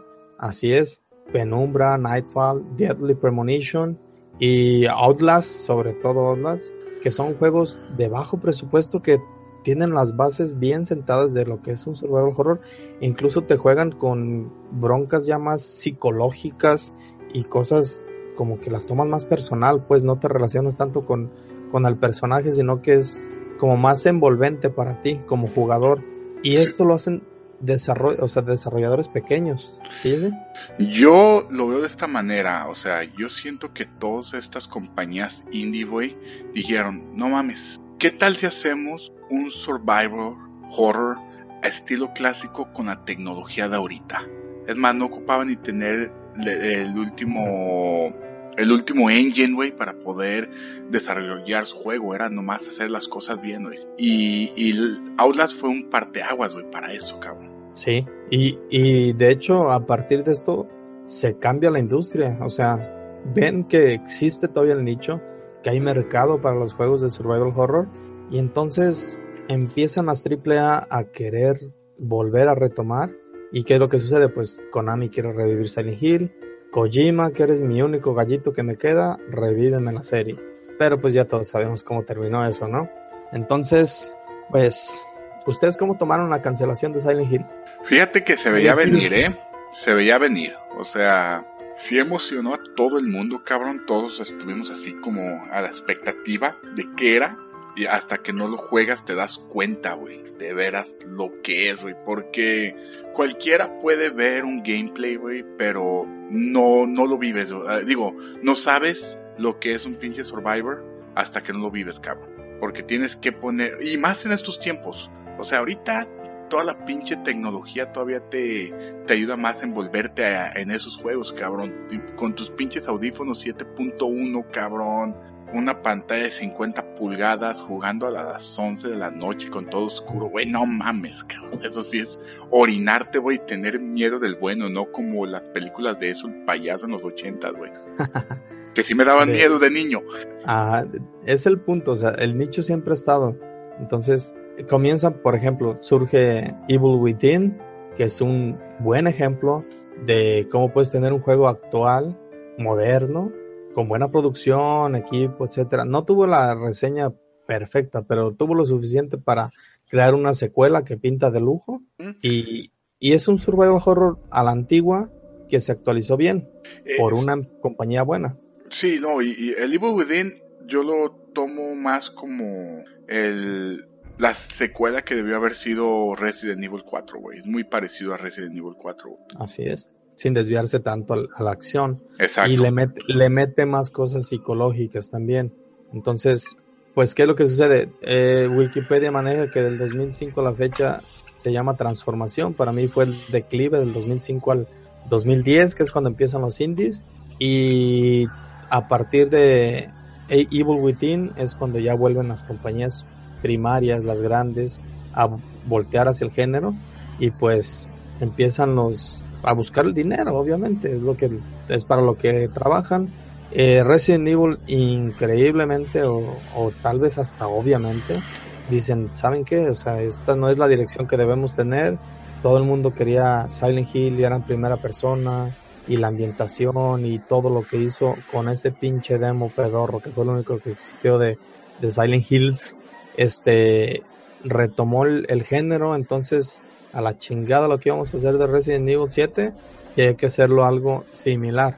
La verdad se nota la similitud en cuanto a, al, a la ambientación, obviamente no, no se les aparece la misma mona ni la chingada. Totalmente. Pero, pero es, es un es un super acierto y se refleja en, en las ventas, se refleja en el éxito, los reviews. O sea, Resident Evil 7 ahorita es el mejor survival horror de los actuales y creo que es parteaguas para lo que viene. O sea, se viene Evil Within 2, salió Outlast 2, que también ya con más presupuesto quedó muy chingón. Entonces, los survival horrors para mí están de vuelta. Sí, es como el segundo aire. Hay uno que no mencionaste que a mí se me hace muy, muy verga, güey. Que ha salido en los últimos años, cabrón. Y es el Alien, güey, Isolation, cabrón. Ok, no lo he jugado, güey. Lo veo en ofertas cada pinche fin de semana, pero no lo he jugado. Ese pinche juego, no mames, cabrón. O sea, no puedes hacer ruido ni nada para que el pinche alien no te mate. O sea, ese puto no lo puedes matar con nada. Ese sí es un survivor, güey, completo. Eh, Checo. También otro que no he mencionado, según yo, uno para Play 4 que se llama el Until Dawn, que pues está chido, tiene una trama interesante porque haz de cuenta, son como 10, 15 monos que se van a un campamento así al bosque. Y pues ya digamos que están, una parejita se va a una cabaña, otros güeyes a caminar en el bosque, así. Típica película lugares. gringa, ¿verdad, güey? Ajá. Y entonces va siguiendo, o sea, la historia en diferentes puntos y digamos, al final uno, bueno, no, no sé si los puede spoilear o no. ¿Qué- ¿Quieren que los spoileré o no? No lo, de- Sí. no lo voy a jugar, no tengo los huevos, cabrón, así que échale. Okay. Ah, pues empiezan a suceder cosas que matan a un güey, que los torturan y así, y en base a las decisiones que hagas, porque tomas, o sea, en la escena tú tomas el control del, del personaje. Entonces si cambias de escena, pues está que otra morra, otro vato así. Pero resulta que al final uno de los mismos que fueron ahí al campamento es el pinche psi- psicópata, y pues el que empieza a hacer sus desmadres, y pues está muy interesante, porque de acuerdo a las decisiones que tomes, es lo que sucede si, se, si matan a, un- a este güey o a este otro. Es según las decisiones que tomes, pero se va a hacer la tortura que los acuchillan con motosierra, que los matan con motosierra y así está medio gore el asunto. Sí, dicen que la primera decisión no importa cuál sea, cabrón, siempre matan al negro, güey. ¿Qué tan cierto es eso? Eso sí. Buena programación, ¿eh? Hablando Creo de que sí, clichés- creo que sí sucede de eso. películas, ¿eh? No, no mames. Oiga, Pero pues, bueno, se- como dicen que está de regreso relativamente este género, y pues sí, es un ejemplo Sí, de los pero nuevos, digamos. mira, Nuevos es. ya para dejar a Flavio continuar y disculpa que te interrumpamos, Flavio, No, no, pero es que pinche trata, tema, güey. Eh, da para más, güey. yo siento que está de vuelta el género, cabrón, pero también está más denso que nunca, eh, güey. Evolucionó cabronamente, ¿no? Sí, sí, güey, o sea, yo no recuerdo haber tenido tanto miedo de morro, güey, jugando Resident Evil o Silent Hill, o sea, sí me asustaba bien cabrón, güey. Pero a fin de cuentas no dejaban de ser monos pixeleados que ahí traías y movías, güey, con una pinche movilidad bien tosca, güey, que también era parte de, con poquitos balas y poquitas, poquitos items, y, y que lo hacía tenso, güey. Y sí te asustabas, güey, cuando salía, pero era más por lo tenso que, que estabas. Ahorita, güey, no mames, este pedo está bien cabrón que, que sí parece que lo estás viviendo. Yo lo digo por experiencia.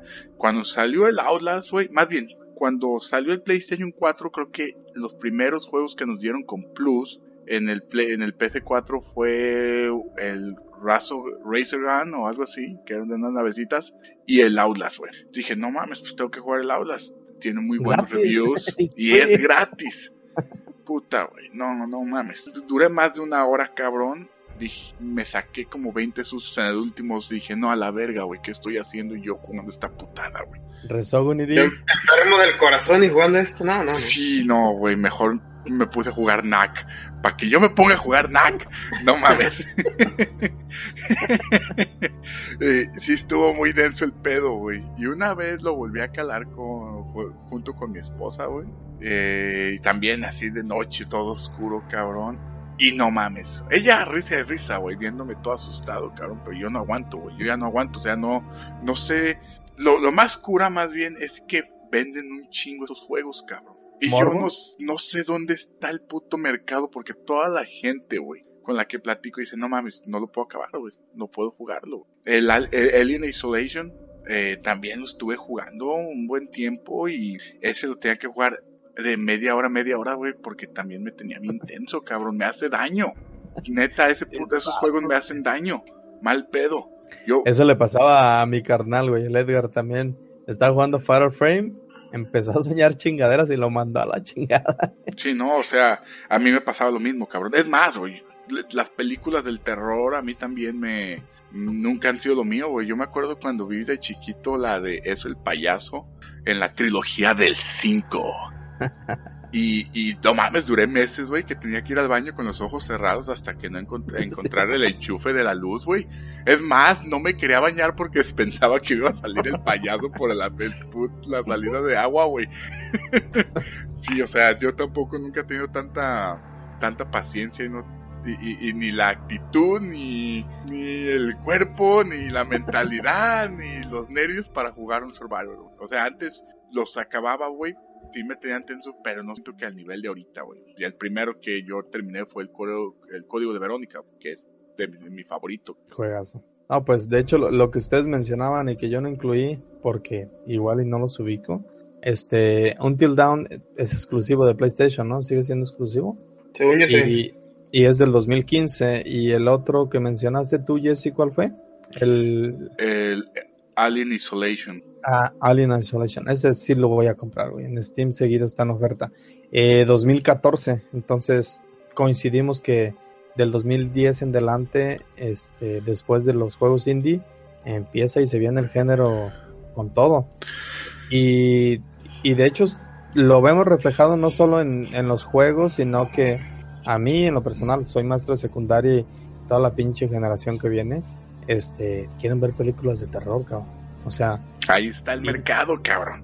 y, y notas el, el, el cine va para allá, cabrón. Conjuro 1 y 2 y la Anabel y la monja y, y la chingada. Y son producciones buenas, películas con reviews buenos y pues es terror, cabrón. Entonces, ¿qué nos está pasando? Malditos millennials, güey. Nosotros a esa edad veíamos American Pie, güey. Sí, Pa, pa, pa, pa, para, pa, pa, pa, pa, pa, para, pa. Rolomón. eh, interpretado por con las actuaciones. eh. Y pues básicamente es lo que tengo yo, chicos. Es como una muy breve reseña de qué define el género, qué etapas ha tenido y si posteriormente hacemos alguna algún especial sobre algún algún Tenemos- franquicia de estas, tenemos de dónde. Sí, no, y, y- y sabemos que algún Resident Evil va a entrar ahí en nuestro podcast retro que vamos a comenzar muy pronto, bueno. esperamos. Llevamos tiempo diciendo que vamos a empezar uno, pero por falta de tiempo no hemos podido. A veces apenas nos podemos organizar para este, pero van a ver, muy pronto vamos a tener nuestro podcast retro que va a ser más bien hacerle un honor a esos juegos. Así es. Y, Y pues hasta aquí mi reporte, Joaquín. Muchas, muchas gracias, cabrón, por, por este pinche tema, güey. La neta, estuvo muy chingón. Ah, y antes de que se me olvide, hay una joyita oculta, güey, del Survivor Horror llamada Deep Fear, que nomás salió en Sega Saturn. Creo que nunca llegó a América, pero se quedó en Europa y en Japón. Eh, fue el, el contraataque que tuvo Sega para los Resident Evil que salían en PlayStation 1 porque el, Play- el Resident Evil 1 nomás salió para para Sega Saturn, fue la única que salió, que el único que salió ahí, de ahí ya no salió nada más y creo que tampoco juegos eh, de este género y sacaron esta joyita que se llama Deep Fear, un juego que ahorita no ha envejecido bien, pero sí tiene lo suyo, o sea, es parte de la historia y es un buen juego. ¿No es uno que me diga qué tan loco te ponías o algo así? Eh, más o menos, Recuerdo un, un- No, no es cierto. pero no es ese, o un sea, Clock Tower o otro que, que te medía así tu barra de, de locura, cabrón. No, este no es. Pero si quieres después, bueno, ya para no alargar el tema, pues sí, es, es muy parecido, güey, a este sin casa. Ah, no me acuerdo, Deep Blue, algo así. No, no, no recuerdo, había un juego que era muy parecido del Dreamcast. Mejor pasemos a nuestra siguiente sección antes de que nos alarguemos aquí, que es la sección favorita de todos, Top 20 Questions. Yay.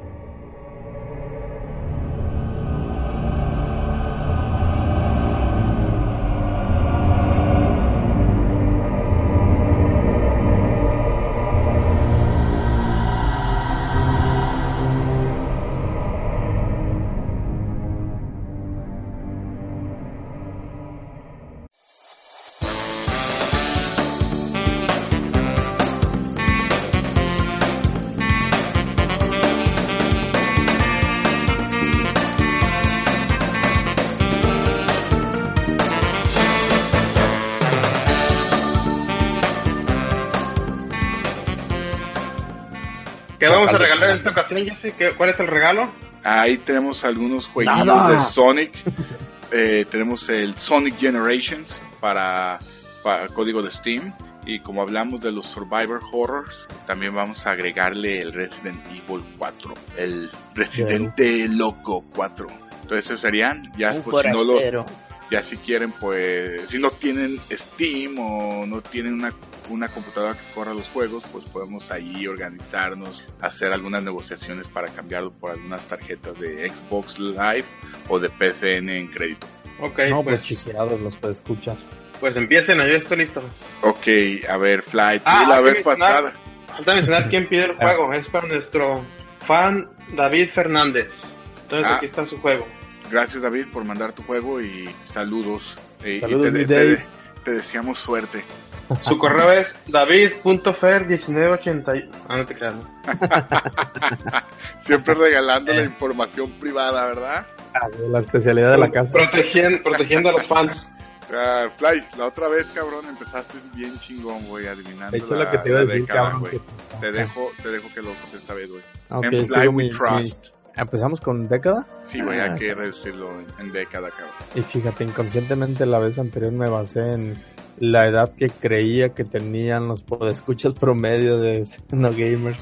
Y la tiene así es que este juego es de la década de los 20, de los ceros, del 2000 al 2010. No, no es de esa década. Ándale, güey. Tenemos a un millennial o un... No, pues Sí, nosotros, nos va a salir con... eh, este juego es de la década de los 90. Tampoco. Ah, pues tiene que ser más nuevo, cabrón. No, o, o dudo mucho que Sí, haya chavorrucos como nosotros, cabrón, que estén buscando que juego de- que, que mencionen juegos de los ochentas, cabrón. Este juego es de la de, de la década de, bueno, salió del enero del 2011, primero de enero del 2011 a la a la fecha, güey. Sí, sí abarca ese rango. Ok. Ok. Entonces, un juego de final de generación pasada, güey, o de esta generación, cabrón. Exclusividad. Exclusividad, eh, Simón. Bueno, vamos. No, no, sí. Eh, pregúntala, Fly. Estoy de acuerdo contigo. Pues es... A partir de ahí ya era muy marcada la, la diferencia de exclusividades. Es este juego exclusivo de Nintendo. No, no es exclusivo de Nintendo. Este juego es multiplataforma. Sí, multiplataforma, señor. Ahí van, van cinco, ¿verdad? Así es. Ah, ya me preguntaste, ya estás avivado. estás afirmando. Estuvimos ensayando, güey, con an- antichacaleadas. Mm, multiplataforma. ¿De género? Eh, no, vamos a desarrolladores. Este juego fue desarrollado. El desa- fue desarrollado en Japón. Ya, No, había- señor. Ya no había japoneses casi en ese entonces. No fue en Japón. Ok, pero Resurrection. descartamos Capcom, Konami, eh, Platinum Games. Capcom of America. Eh, eh, sigue Sly. ¿Es First Person Shooter? Sí, sí es ese género. Ok. Ese, First person shooter. eh, ese juego salió para esta para esta generación. O sea, O sea, ex- Play Depende de 4, cuál es tu generación. PlayStation 4, Xbox One, eh, pues no creo que Nintendo, güey. Nintendo no se caracteriza por eso, güey. Pero en esta, o sea, ese juego está en esta en alguna consola. En alguna de estas. en alguna consola de esta generación. Sí. Ok. O sea, uno tuvo First Person Shooter que tuvo remake, Battlefield. No, no, pues puede. Hay un putal, güey. No mames, cabrón. Pero había más en la generación pasada, güey. Ahora, Ujú. eh, es- esa es una, esa es una buena pregunta, güey. Si ese juego también salió para la generación pasada, güey. Para PlayStation 3 y Xbox 360, güey. Hazla, güey. Pues por la, por la época yo creo que sí, güey. Quiero preguntar si es Battlefield, pero no. Ah, um, multiconsola, First Person Shooter. Mm, ¿No está media vaga esa? Pues que, güey, reducimos cuántos. Son muy pocos los juegos. Bueno, son un chingo los remasters, güey. Pero de todos modos, no todos los remasters son de primera persona, güey. Si es que es remaster, cabrón. Porque los Call of Duty siguen saliendo para las dos generaciones, cabrón. Pero ahí los puedes reducir entre Call of Duties. Eh, bueno, es que, a ver, Sí, ya es que está vaga. sí, sí está, pues podemos ah, decir si ese, si el juego es futurista, güey. Así podemos reducir pues todos los Call of Duty que son futuristas, güey. O sea, historia Como- futurista, pues. Eh, exacto. Entonces si es primera persona, ¿verdad? Eso ya lo tenemos, Sí, Sí, ya tenemos estás consciente. Ok. Este juego tiene historia futurista. No, no es futurista. Ok, entonces tiene, güey. tiene que ya casi todos los Call of Duty son futuristas, güey. Los todos los que han salido, güey. Eh, menos el nuevo que va a salir, cabrón. El Battlefield, güey, pues todavía no no no es futurista, Ahí, cabrón. ahí ya, ya valió el Halo también. Eh, también el Destiny, güey, lo descartamos, güey. Ahora, Wolfenstein y Doom, cabrón, esos se pueden considerar historia futurista, güey. Bueno, No, claro. Pues están en el cincuenta y tantos, güey. no, yo sé. Bueno, Du- Doom sí es futurista, o sea que pela. Wolfenstein no pela. no, el, el Wolfenstein es de la Segunda Guerra Mundial. Entonces, ah, tiene que ser alguno de esos, güey, a ver. No vas a salir como, Flor, saludos, a ver cuándo te unes, este... Sí, güey. No, no vas a preguntar el de la flor, el de... Usa, sí, El de- usa una, una retrocarga en la mano izquierda, azul. Te, te toca Fly. Ay, güey, pero estaba pendejando con la mano. Mm, no es futurista. Este juego está, eh, ¿cómo se la? Está datado en la Segunda Guerra Mundial. No, no es en esa. En la Segunda Guerra Mundial, no. Entonces, Va a ser el Battlefield 1. el Battlefield 1, güey. ¿Cuántas preguntas llevamos a Checo? 10 y con esa 11. Ay, Ah, caíste. Sí, ya, ya, ahí sí. este Pueden juego, superarlo una vez, pero no. Eh, Llevan este- 10. este juego es, eh, su historia está basado en, en, en la actualidad, güey. O sea, como que su historia La es de la- actualidad es 2017. o sea, como en esta época de estos años, o sea, que no es futurista ni tampoco de pasado, Pues tienes que definir cuáles son estos años, no sé a qué O sea, rango que- te refieras. O sea, que, Está- que tiene historia está basado como en de el actual, 16 de septiembre del de 2017. esta década. Está basado en historia en esta. no. 11. Ay, creo que tienes razón, Fly. Pues haz la pregunta, güey. Ya, ya vas. Es- este juego es basado en la Primera Guerra Mundial. Tampoco. Mira, Es la tercera, güey. ya val- valimos ya a la frega con ese, güey. Nos queda o Far Cry, güey. Nos queda Bioshock. Nos queda Borderlands. Bioshock es, sí, Sí, No Bioshock es primera persona y es survival. aunque técnicamente Horror, es en los 50, si es la Segunda Guerra Mundial, pero está, no, la Bueno, el Ah, primero, está- güey. El primero. Steampunk. sí, o sea. Bueno, tampoco no hemos preguntado si salió en consola, güey. Estamos suponiendo que salió en consola, Pues, cabrón. no, sí preguntaste multiplataforma, güey, ni modo que sea compu y sillón. Puede ser Steam y Origin, güey. Y, y, y, y Uplay. No, eso lo considero como una plataforma PC. En sillón no salió Fly, por cierto. Ok. Borderlands, pues no, no es la actualidad, no es... eh, eh, Borderlands es en el... Es como un futuro Futurista, eh. radioactivo muerto pedorro. Entonces Borderlands lo descartamos, güey, porque es el futuro así mal, mal parido como los colombianos. Eh, ah, Bioshock. Tengo, tengo que... La idea que va a ser Bioshock. Hablando de survival horror. Sí, güey. Aunque ni se considera survival horror, pero pues para definir survival horror, Bioshock, ¿qué te parece? ¿Steampunk o el año? Ah, pues más o menos el año lo sabemos porque salió para esta generación también, güey.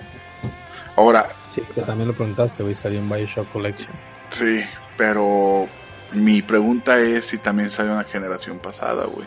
Ah, pero Bioshock, la mayor, bueno, excepto el Bioshock 3, güey, los otros Bioshock salieron del 2000 al 2010, güey. 2007 y creo que 2009, 2010 el, el pinche, el 2, güey. Entonces, el 3 es el que pudo haber salido, Sí, creo. 2007.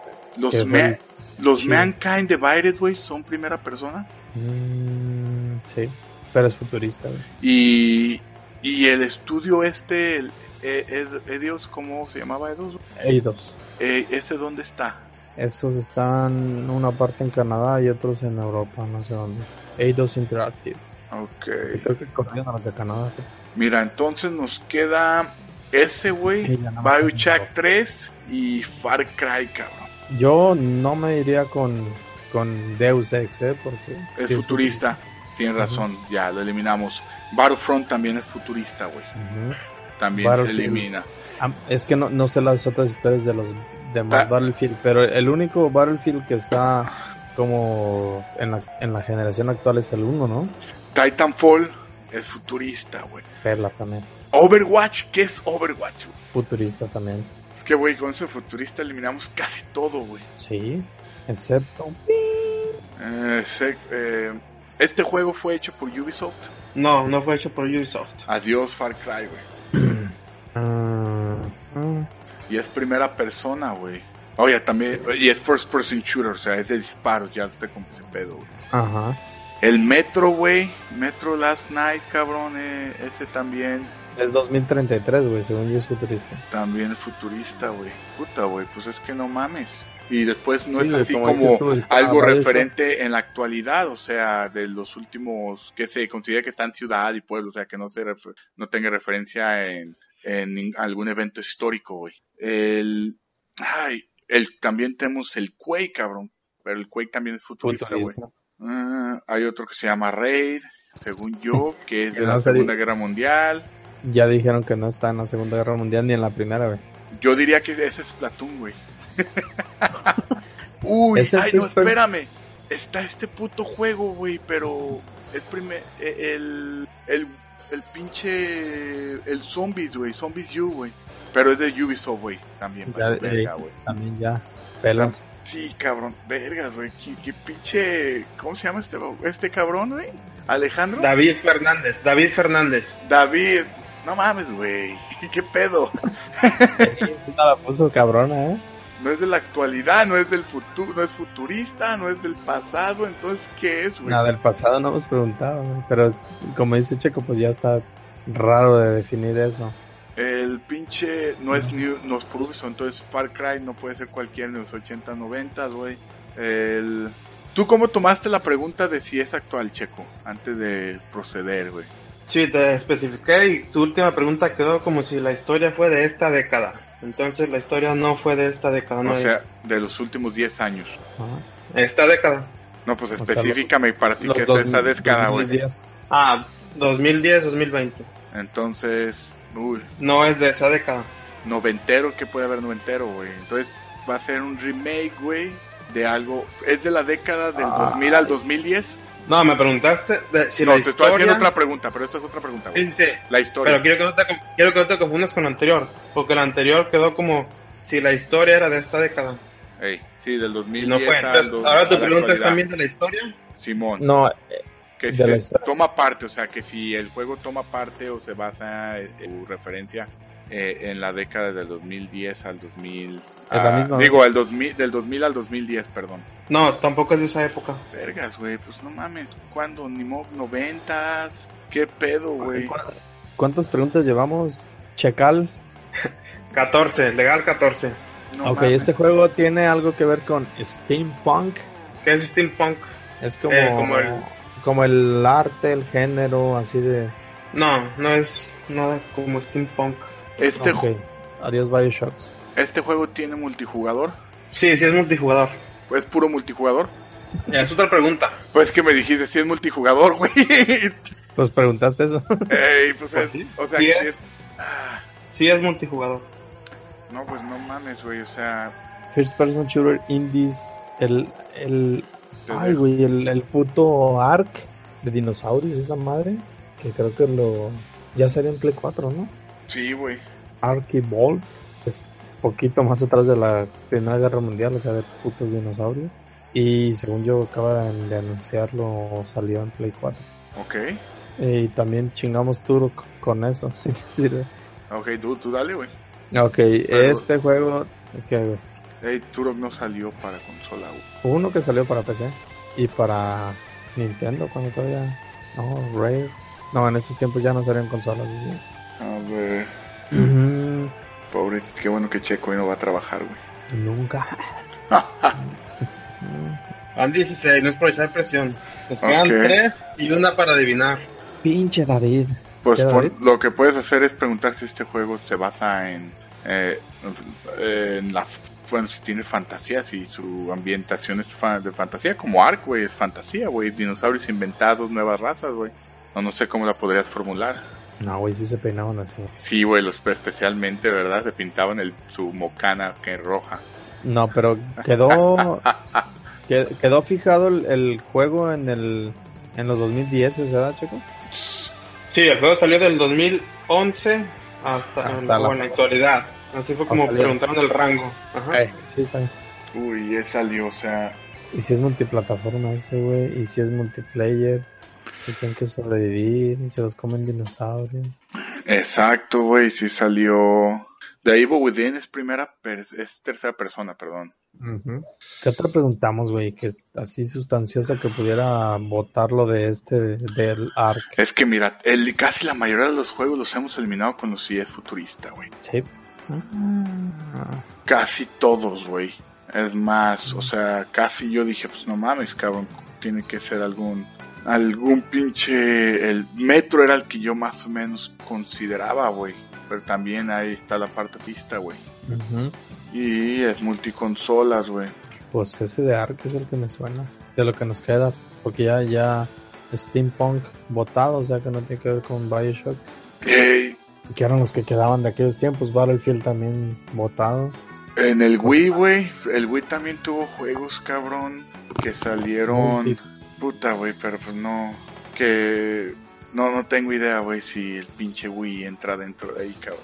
El ¿Salen Wii U. dinosaurios en este juego, Choco? No, no hay dinosaurios. Vergas, güey, no, ya nos faltan una y adivinar, no, nos faltan dos y adivinamos, ¿verdad, güey? Sí, dos y adivinar. No se hizo en Japón, güey, entonces no es Vanquish, güey, que pensé que tal vez era, güey. Entonces, tiene que estar, güey. Ah, buena la pregunta. No, pues Porque es sí. un niño rata riéndose de nosotros. Ya sé, cabrón. pues, pero es multiplataforma, güey. Entonces tampoco. Resistance es- no puede ser, güey. Porque también es Es futurista, güey. Portal tampoco. Tiene que ser algo que se base en el pasado, cabrón. Ajá. En cualquier etapa del pasado. Que no tenga que ver con dinosaurios. Ok. Eh, Wolfenstein, The New Order. No, pero eso es la No, Segunda Guerra Mundial, güey. Exacto, eso se basa después de que se termina la, la Segunda Guerra Mundial, güey. El- Los Battlefield no sé mucho, güey. El 2, ¿sabes en qué se ubica? El 2 Son futuristas los demás, ¿no?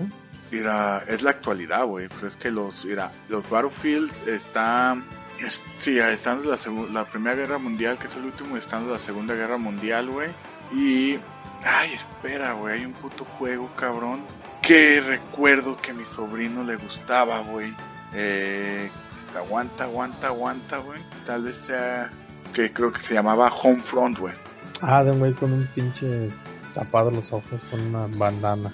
Simón. ¿Era multiplayer? No recuerdo. Tiene que tener, güey. Sí, tiene que tener multiplayer. Cualquier pinche juego. ¿Tu, tu de- sobrino se llama David? No, güey. Ojalá, güey. Si no, ya supiera cuál es. Ah, y menos, sí. Yo, yo me apellido Fernández. No, no mames, güey. No, o sea. No mames, Fly. Ponte, ponte verga, güey. No mames, güey, First Person Shooter y la década, ¿qué más quieres que te ponga, güey? Porque no somos niños ratas, güey.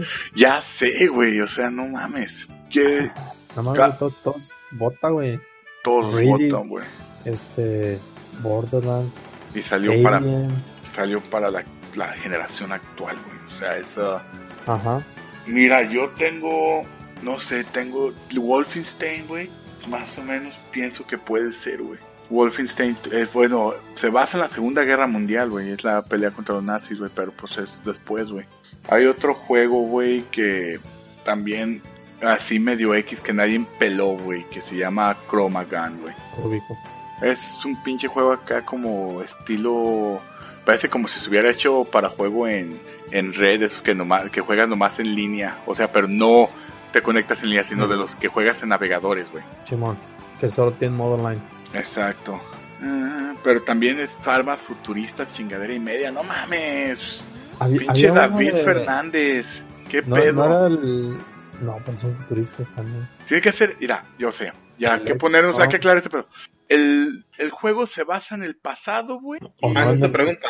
No, no, estoy hablando con, con Fly. No te, no te Ah, adelantes, ya. por favor, juez, que ahorita no Cuando digan, cuando digan dedo, Mira, el juego se basa en el pasado, porque no es futurista, no es de la actualidad, no es de la Segunda Guerra Mundial. Algo que no se, eh, no puede ser Far Cry, porque no, no es de Ubisoft, güey. Ujú. Borderlands y Bioshock son de 2K, güey. ¿Quieres eliminar esa? Ah, Bioshock, ya dije... Según yo están eliminados, güey, salvo me falle el dato ¿Cómo, de... cómo hiciste la pregunta, güey? Para Borderlands, pues es futurista. Y para Bioshock con Steampunk, los tres están relacionados con Steampunk. Sí. El Prey, güey, Pero el Prey no es futurista, güey. no tengo idea. Si es como un puto astronauta, ¿no? Pues sí, alguien que es pinche juego ni lo, ni lo pelaron, güey. Uy, no va a ser uno de los putos Sniper Elite o esas madres, güey. Pero sería, la, sería similar a la actualidad, güey. ¿Me entiendes? Ah, hay, hay uno de, de Steam que es 4 contra 1, según yo ya salió en consola. Se llama Dying Light o algo así. Dying Light, sí, es Survivor Horror. Es primera persona. Sí, pero ese salió en esta... Puedes preguntar, güey, si es ese género, güey. Mata zombies, puedes preguntar en eso, güey. Que... Mira, Call of Duty ya los descarto todo. Porque no es ni uno, güey. Eh, No, no es el Dying Light el que digo, güey, es otro. De hecho, Dying Light creo que es futurista. Dying Light no. Kiri- Nos faltan dos y adivinar. Ya voy a poner eso un counter casi, casi un temporizador. Tienes que ponernos sí, un pinche tiempo casi, güey. Ya para, para eliminar esta madre, güey. Dead by Daylight. ¿Cuándo salió, güey? Madre, asegurarme que sea.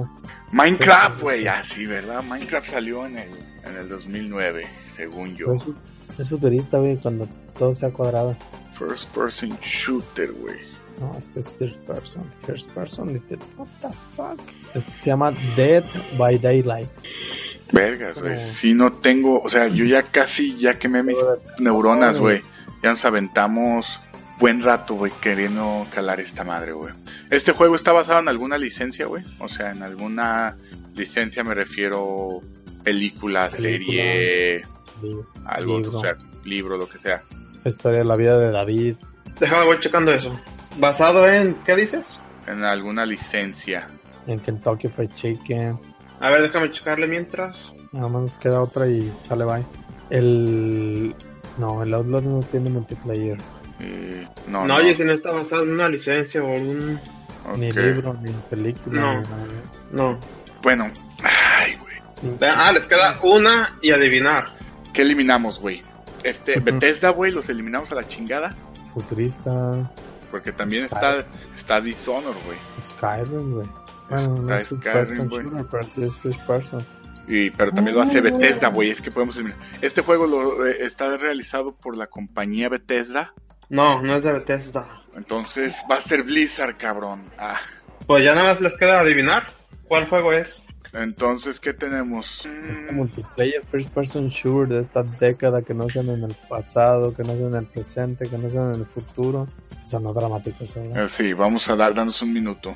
Corre Los- tiempo. De los 40 que llevamos. de los cuales. Ya sé, no mames. Se puso bravo esto y yo creo que con el first person shooter dije, "Ah, ahorita lo hacemos cagada. Sí, güey, dije, no mames, Call of Duty o algo, güey. O sea, sí. Ya cuando no es del futuro, "Ah, ahorita lo hacemos cagada. Mm, Y no está en la Primera Guerra Mundial, ¿verdad? Porque sí preguntamos eso. Sí, primera, segunda, futuro y presente. O sea, y, y dinosaurios, güey. ¿Qué más extremo te puedes decir que esos, güey? Va a ser un puto mundo alterno, güey. Ah, no mames. Ay. ¿Cuánto nos diste, Checo? ¿Esa es tu pregunta? Sí. Y se acabó. Ah, pues un minuto, pero pues ya pasó, ya hagan las últimas deliberaciones. ok, danos 30 segundos. Estamos. Ay. Estoy eh, checando ya mi última. GTA no puede ser, güey, porque pues también está basado en, en, en las últimas dos décadas, que fue lo que pregunté. Eh, mm, No hay dinosaurios, güey, es lo que me... Ni, y no es de Bethesda, así que no es Dishonor, güey. ¿Sabes qué? Dame un segundito, voy a darle una vuelta a lo que tengo allí en mi colección, a ver si me, se me prende el coco. Literal. Un minuto, 30 segundos y un segundo ahorita.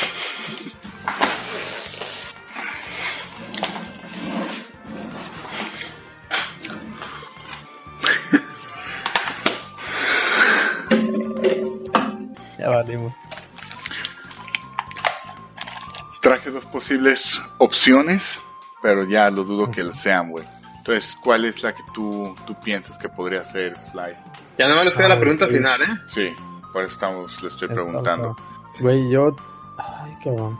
Este... ¿Cuál era el pinche juego que tenía yo, güey? Ah, Ya te pinche- No, no los ubico, güey, esos. Este... se llaman... no, es multi, eh, no puede ser estos porque no fueron multiconsolas, güey. Son exclusivos. Ok, entonces perlas con esos. Yo estaba con los Painkiller. ¿Está bien? Pero no, no sé... El Sniper. El 1, 2, 3, 4, 5. Pues no, el 3 fue el que salió para, para esta generación, güey. ¿Y no has basado en ninguna guerra? Pues sí, güey. O sea, siempre, pero creo que es en la Guerra Fría, güey. Pero o sea, no es la primera ni la segunda. Eh, no. Así que podemos dar ese, güey, ya esa opción, cabrón. Este juego es el Sniper 3, güey. Ah, sí, de bravo. Pues ya, ya, güey, o sea, ya que, que le batallamos. No. No es, no es ese juego. No mames, no, pues ya. Y nos vamos a emputar, va a ser un pinche... A ver qué si esta vez fue otra vez culpa del juez. Es lo que decir, José Ramón, hay polémica. Oh, no mames, Checo, güey. Tienes que aclarar. Bueno, primero David No, ya es que- se ganó. David ya se ganó su, eh, eh, su- sus juegos ahí o lo- la tarjeta, no sé qué es lo que vaya a querer, güey. Ahí tú te vas a comunicar con él, ¿verdad, Checo? Aunque yo pague, no las, aunque el, el juez pague por las. A ver, juez. a ¿Cuál ver, es la duda ahí? Va a ser Wolfenstein, güey, Ah. pero no va a querer que... ah, A ver, por ejemplo. Flavio, ¿tú cómo defines un, un- el- el futurista? Los first person shooter futurista. Cualquier... Pues que tenga armas que no existan o algo que no exista. Que sea en el Ajá, y espacio, que- güey. Exacto, yo así tomé ese concepto de futurista. Pues este juego, bueno, el, el juego se llama Homefront The Revolution. Toma lugar en el 2029, o sea, está en futuro, pero no es un juego futurista porque no hay armas de plasma, granadas pegajosas o lo que sea, ni naves ni nada. Pero eso lo No tienes, es en la década lo actual. tienes que aclarar al momento, Checo. No, Ah, es que pues, si lo, no, si lo ahí aclaro es darle pistas. Si Sí, cla- pero- No, no, no, no es dar pista, pero puedes decir, oye, cabrón, me estás diciendo que si, si la historia es en el futuro o si es futurista. Pues que preguntaron directamente si era futurista. Es que si era futurista, no, yo consideré que también formaba parte del futuro. Es más, yo, yo nombré Home, Homefront, güey. Y dije Homefront y después Sí, lo no, güey, pero, pero esa madre es en el futuro, güey. Y, y es juego futurista. Pero no es futurista. Pues está bien, güey. Es que yo estoy, yo estoy igual que Flavio Futurista, para mí es que tenga pues armas de láser, naves espaciales que se parten su madre en otros planetas. Ah. Y aquí pues es como una revolución, pues unos rebeldes No, gringos. pero a que final de cuentas a lo mejor ella quieren aplacar que no existe y con eso ya es futurista. Ni ubico las armas de ese juego. Pinche David, güey. ¿Cuánto le dices al puto checo, güey, para que te, te, te hiciera ganar? No, no, felicidades, David. Gracias Sí, por man. mandar tu, tu juego y bien merecido, ¿eh? Si no estuviste Y, un buen y la, rondaste, ¿eh? yo, yo tenía mis dudas con ese juego porque THQ es buena, buena compañía. Nunca lo he jugado. Yo jugué. Pero- No, este, este juego es el, el HQ hizo el 1. Y este de Revolution ya era de otro estudio que se llama Deep Silver. Ah, sí. Porque THQ se declaró en bancarrota. Estuve, estuve de, a punto de decir si era, si era Wild Guns, güey. Yo estaba entre eso y Mario Galaxy. ¿eh? Pues bueno, ya vamos a pasar a despedirnos.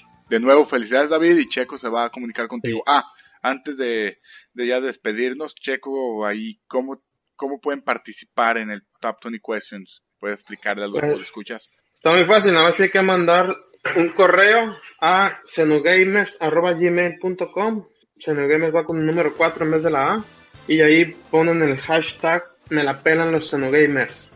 Para saber que quieren participar en el sorteo, Que se la en el juego, y nada más pongan el nombre de su juego. Y no tiene que ser un juego muy, ¿cómo te diré? Pues de móviles, básicamente lo que estamos quitando, que no sea un juego muy demasiado actual o muy Son- sin renombre, como el Homefront. Eh, no, no, el Homefront sí fue popular en su tiempo, güey. Por eso me acordé, güey. Lo único que tienen que hacer para ganar es ponerse de acuerdo con el pinche juez, o sea, el checo, güey. para que ponga sus ¡A propias reglas. huevo! ¡A huevo! Al Bueno. rato, ¿Qué están jugando? No, yo estoy jugando el, el Sonic Generation. No es futurista, pero ah, no es de carreras, pero es de deporte. Vamos a despedirnos, si no voy a agarrar a putazo a este güey. Lo bueno que estoy bien lejos.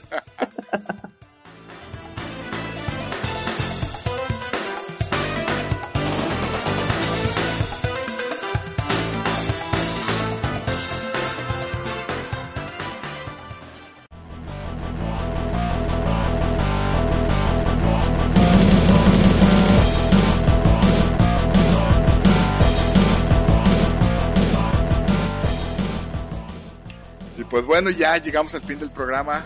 Hoy sí nos aventamos buen rato en el programa, más de lo un, pero teníamos que platicar bien de lo que era el Nintendo Direct. Cabrón, el tema de, de, de, de Flavio, de los Survivor Horrors, ah, De también, güey, 15 tenía mucha chicha.